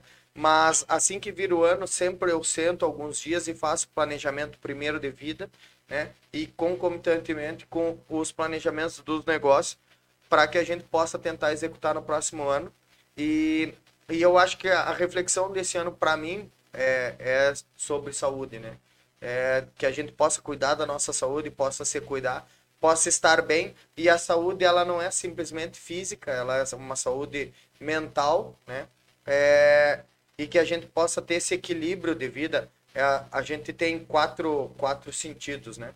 É, espiritual, físico, emocional e intelectual. Que a, e a gente geralmente é muito difícil tu manter um balanço, né? Às vezes tu mo- mostra, tu foca muito no físico e desequilibra o intelectual, desequilibra o espiritual, desequilibra o, o outro. Então, tentar fazer de, do- de uma certa forma um equilíbrio entre essas quatro esferas para que nada na nossa vida esteja desequilibrado, que a gente possa dar atenção para os negócios, possa dar atenção para a família, possa dar atenção para a nossa religiosidade, seja ela qual for, e possa dar atenção para a nossa saúde, seja ela qual for. Então, para o nosso trabalho, né? é, então eu gostaria de a minha mensagem de final de ano é essa, que a gente possa parar, nem que seja cinco minutos do nosso dia, refletir o que que a gente fez certo nesse ano e o que que a gente fez de errado também, né? E possa melhorar para o próximo ano como pessoa, como ser humano e possa evoluir dentro dessa dessa linha de vida que é um desafio, né? Viver é um desafio É, e a gente tem ah, desafios diários dentro dessa linha de, de evolução. Então, muito obrigado por vocês estarem aqui. Eu reitero, sou muito feliz dentro do Sentinela. Estou muito feliz dentro do Sentinela. Estou muito desafiado, obviamente, com alguns medos que tenho, mas estou muito feliz e eu tenho certeza que a gente, construindo tijolinho por tijolinho, lá no final a gente vai erguer uma, uma casa muito bonita e muito sólida. Bien, ahora arroba Lucas Villinque, que esa cara hermosa que ven todos los días en, Gracias. En las redes sociales de Centinela, dejar, que eu posso. dejar un, un último mensaje este, en, en nuestra edición este, de hoy del Coruja Podcast. Qual é o ano que tu vai mencionar pra ele? Eu acho que tem que ser esse ano, né? Pra ele viver o agora. Viva o permite? agora. Tá, permita, se o permita. agora. Não volte no passado. 1800 antes de Cristo. Bem forte, bem, bem forte. Bem forte. Bom, pessoal, ah, acredito que a palavra de. Apesar da- das brincadeiras, brincadeiras à parte, a gente falou muito de se permitir, falou muito de xisme, mas a palavra de 2020 é gratidão. Gratidão ah, por estar vivo em meio a uma época que muitas pessoas não tiveram essa, essa sorte. Gratidão por ter um trabalho, gratidão por ter uma família que sempre te apoia. Então, nós temos que ser gratos, mesmo É não, chato. Mesmo ah, mesmo às vezes a gente não a gente sendo difícil, muita gente está passando por situação difícil. Ser difícil. Me respeita. Cara, não, eu. eu, eu, Nenhum que me respeita. eu quero. Coisa picante. E não, não, isso é fruto de tudo que ele planta, tá entendeu? Aí na hora de falar sério, ele colhe, não, não- ninguém dá bola pra ele. tá? Mesmo sendo, mesmo sendo, Difícil. ah, mesmo sendo para muita gente difícil achar motivos para agradecer, é ah, difícil. é sempre importante agradecer, Verdade. agradecer por tudo. Então, hoje eu agradeço pela minha família, minha família, ah, seu Raul, Dona Carmen, o Pedro, a Malu e a Uruga, e a minha avó. Agradeço a, eles. E, essa é a minha família. Eu depois tenho parente, mas família são esses. Então, agradeço minha família, agradeço minha família do Sentinela. Ah, agradeço aos meus amigos que estão sempre junto comigo. Agradeço e agradeço a Santana do Livramento e Ribeiro, que sempre nos acolheu. Teus amigos que estão indo pra praia postaram hoje, te Me deixaram. ligaram, te me deixaram. ligaram, me ligaram de manhã para dizer que estavam indo para a praia, Que legal. para deixar claro. Então, ah, gratidão a todos. Eu posso dizer para vocês que como como repórter, como membro do Sentinela, como chefe de redação, para mim é um orgulho. É um orgulho toda a equipe, todos os membros dessa equipe, dessa família são um orgulho para mim. E ah, os desafios que 2021 nos apresentou, com certeza 2022 vão vir desafios maiores. E eu fico feliz com isso, porque só vem desafios maiores para quem tem ah, a coragem e tem a capacidade de superar eles. Se em 2021 a gente superou tudo isso, que venha muito mais em 2022, porque a gente não só vai superar, como vai dar show a qualquer hora, em qualquer lugar. A gente é Bien, blindado. buena, Listo. buena, buena. Eso merece un aplauso. Muito buena obrigado a todos que tiveram esses, essas duas horas conosco aí. Exatamente, não foi fácil nos paciência. aguentar duas Hay que horas. tener paciencia. Hay que tener- Preciso ir para minhas férias. Tchau. Um beijo, um beijo. um Então, beijo. pessoal, um beijo no coração de cada um de vocês. Lembrando que daqui a pouquinho a gente tá ao vivo no Coruja Podcast, lá no Instagram, arroba Coruja Podcast, só para comentar sobre essas duas horas de balanço. Então, um beijo no coração de cada um de vocês e um feliz ano novo. Feliz ano novo, pessoal. Até mais.